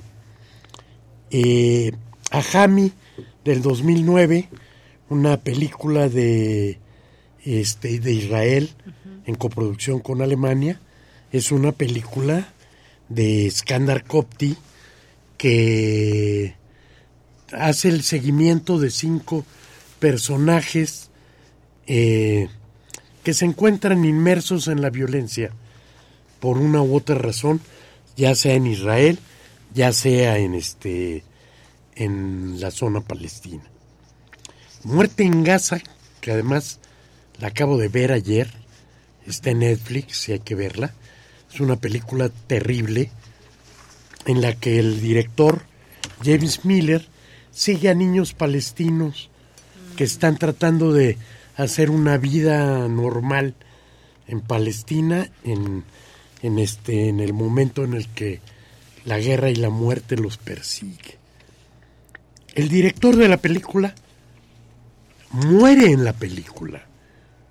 Muere en la película. Está filmado el momento en el que los soldados de Israel este, lo matan cuando él sale de, de un refugio con una bandera blanca, con un grupo de personas y grita, somos periodistas británicos, y no se esperan ni disparan.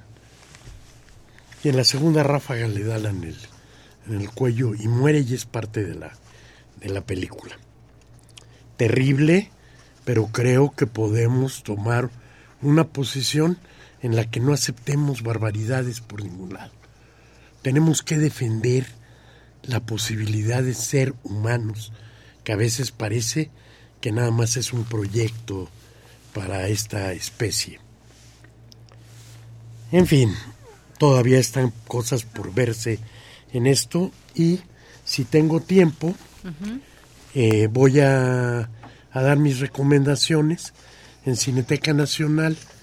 Está El caso Padilla, una, película de España-Cuba de, de Pavel Giraud del año pasado, que revisa el caso del poeta que fue premiado por Casa de las Américas y que posteriormente hubo un verso que no le gustó al, al este a alguien en el poder y lo persiguieron, lo obligaron a declararse culpable contra revolucionario, una cosa verdaderamente horrible, eh, típica como del estalinismo. De Pedro, de este Pedro, de Liora Spilk, sigue la, la película sobre Pedro Friedberg y Te pareces a mí, una película de Francia, Egipto y Estados Unidos que viene ad hoc para esto porque es la biografía de eh, Hannah Ait, que fue la primera mujer acusada de terrorismo de manera injusta en Francia después de los atentados de 2015. Es una estupenda recreación de la vida de esta, de esta mujer, representada por tres actrices distintas. En Cineteca, pero en Churbusco, está Veneno para las Hadas, de Carlos Enrique Taboada, seguramente el mejor director de cine de misterio, terror, este suspenso de México. Muy bien. Y en la Filmoteca, El Carretón del Desierto de Jorge Prior, La Fórmula Secreta de Rubén Gámez y Bosque Paralelo de Shen Lai de China. Muy bien, pues Carlos, muchas gracias por tus recomendaciones y por tus comentarios. Gracias a ustedes y saludos a todo el auditorio y por favor les recuerdo mi petición. Si conocen películas sobre el este la, neutralidad. La, la, neutralidad. Muy bien. Las espero. Gracias, Carlos. Nos vamos ahora a Cultura con Tamara Quiroz. Cultura RU. Deyanira, un gusto saludarte y saludar al auditorio de Prisma RU que sigue esta transmisión a través de Radio UNAM. Seguimos con la información, también referente al cine y a la experimentación sonora. Les comparto que el próximo 21 de octubre se presentará Macario, un homenaje sonoro por Jairo Guerrero, músico, productor y miembro de la Academia Latina de Grabación Latin Grammy, quien durante más de tres décadas ha dejado su huella en el mundo musical, fusionando literatura, cine y experimentación sonora. Para contarnos más detalles de esta proyección, en la línea nos acompaña Jairo Guerrero. Jairo, bienvenido a este espacio. Platícanos de este homenaje sonoro a una de las películas más emblemáticas de nuestro país, del cine de oro mexicano y que va muy acorde a las fechas que se acercan, la celebración de Día de Muertos. Así es. La verdad es que más allá de, rendir un homenaje al Día de Muertos, eh, pues mi intención no nació con esta fecha en particular en mente, simplemente pues eh, surge como un ejercicio personal. Yo traigo un proyecto desde 2016 llamado Texturas Sonoras. Eh, con el cual rindo un homenaje a la memoria literaria de México a través de la música electrónica experimental. Eh, y pues es un proyecto que durante todo el 2023 se ha mantenido con una gira muy activa a través de diferentes recintos eh, culturales o importantes para la cultura en México, como el Museo Mural Diego Rivera, como San Ildefonso, como el Museo de la Ciudad de México, la Biblioteca Vasconcelos, etcétera. Y como parte de estos recintos también hubo presentaciones en la Faro Cosmos, donde me voy a estar presentando el sábado con Macario. Ellos eh, supieron de este ejercicio que en algún momento pues yo estaba eh, desarrollando más como una exploración artística de querer abrazar este film, como tú dices, esta historia tan arraigada a nuestro Día de Muertos y a las festividades de todas estas épocas y bueno, también arraigada a la historia del cine de oro mexicano. Quería abrazarla desde mi óptica como artista sonoro que desarrolla propuestas sónicas desde un lenguaje electrónico, experimental y usando la tecnología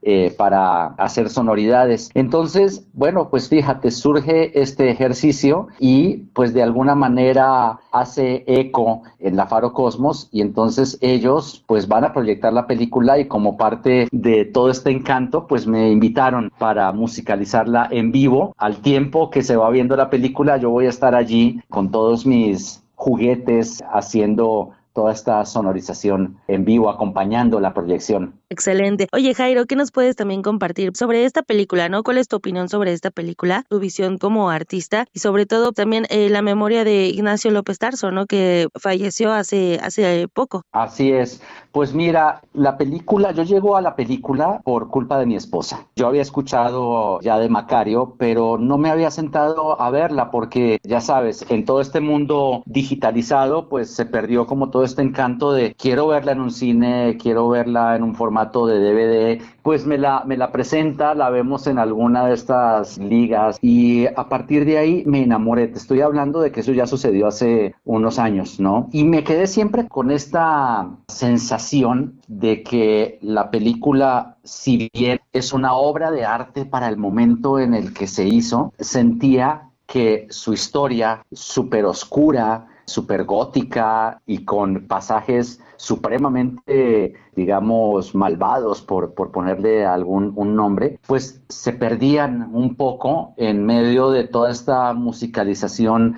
digamos, medio tradicional y medio folclórica que tiene la película de raíz. Entonces, desde allí empezó como mi esta espinita que me decía, ¿y qué tal si la película en estas escenas sonara de esta manera? ¿O qué tal si los personajes tuvieran alguna huella digital, alguna huella sonora específica que los acompañara a lo largo de la película en sus apariciones, que el diablo eh, o la muerte tuviera una característica musical especial, etcétera? Y entonces, pues desde allí comenzó todo esto. Si la película no me hubiese impactado a ese nivel, no habría yo entrado a dedicarle energía y tiempo de mi creatividad como artista sonoro para ver de qué otra manera se podía abrazar esta cinta, ¿no?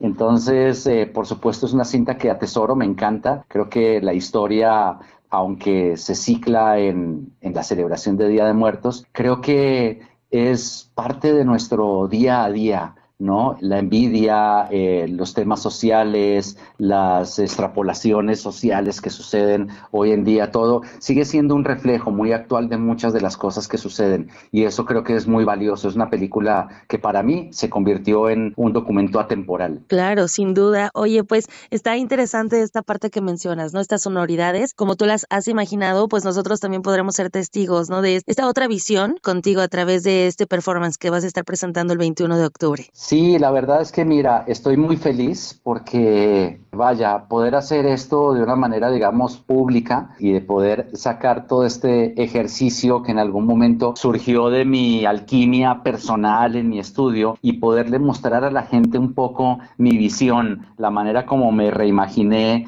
eh, la parte sonora de esta película, no digamos musical, sino más bien como toda esta sonorización en vivo de la película, pues me emociona mucho, ¿no? Es, es una manera más, fíjate, de abrazar algo que tiene también un arraigo en lo literario, porque finalmente pues Macario es un libro y en ese sentido pues sigue un poco aunado a mi proyecto con el que vengo batallando desde hace ya tantos años como es este tema de eh, rendir un homenaje a esta memoria literaria mexicana con lo que yo sé hacer en términos de música electrónica experimental. Y pues dentro de esta literatura cae Macario, ¿no? Pues sí, efectivamente, ya son varios años que tienes con este proyecto. Entonces, eh, Jairo, pues vamos a invitar a nuestro auditorio a que se una, que vaya a la Faro Cosmos, que además la entrada es gratuita y conozcan este proyecto que tienes de, experimentación sonora. Bueno, ahora el pretexto es Macario, pero también te has presentado en otros diversos espacios, ¿no? Has estado, por ejemplo, en San Ildefonso. Bueno, ya habías estado hablando con nosotros de este proyecto de, texturas sonoras. También me gustaría preguntarte si, además de esta presentación del sábado 21, tienes otro proyecto en puerta y donde podríamos conocer más, más detalles de tu trayectoria en cuanto a, lo sonoro. Pues mira, eh, mil gracias por esta pregunta que resulta bastante importante. Como bien lo dices, eh, estuvimos hablando, tuve la oportunidad de hablar con ustedes acerca de la gira de texturas sonoras.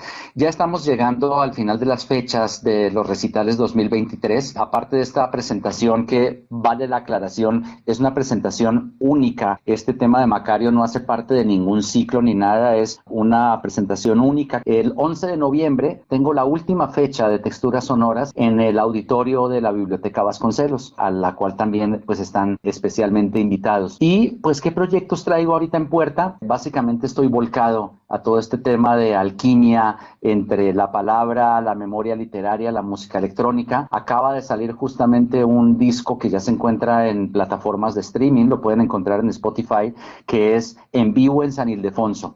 Es la grabación de uno de los recitales que tuve este año como parte de la gira, justamente allí en San Ildefonso. Entonces, pues es un documento musical muy especial que permite a las personas de alguna manera conectarse con lo que sucede en vivo. Y lo de Macario, una invitación muy especial para que se agenden y para que asistan a la Faro Cosmos el 21 de octubre. Eso es el sábado a las 7 y 30 de la noche puntuales, ¿no? Por eso mejor los invito a las 7 de la noche. A 7.30 inicia la proyección de la película Macario y yo estaré allí como artista sonoro rindiendo este homenaje, haciendo esta musicalización en vivo eh, y pues mostrándole un respeto a través de esta reimaginación que hago a una raíz mexicana y a un documento tan especial para nosotros aquí en México como lo es esta cinta del cine de oro mexicano y, y aparte pues primera cinta nominada al Oscar en México. Es una linda oportunidad para que inclusive muchas nuevas generaciones que no tienen a Macario en su mapa de vida, pues vayan, la vean y la abracen con otros oídos.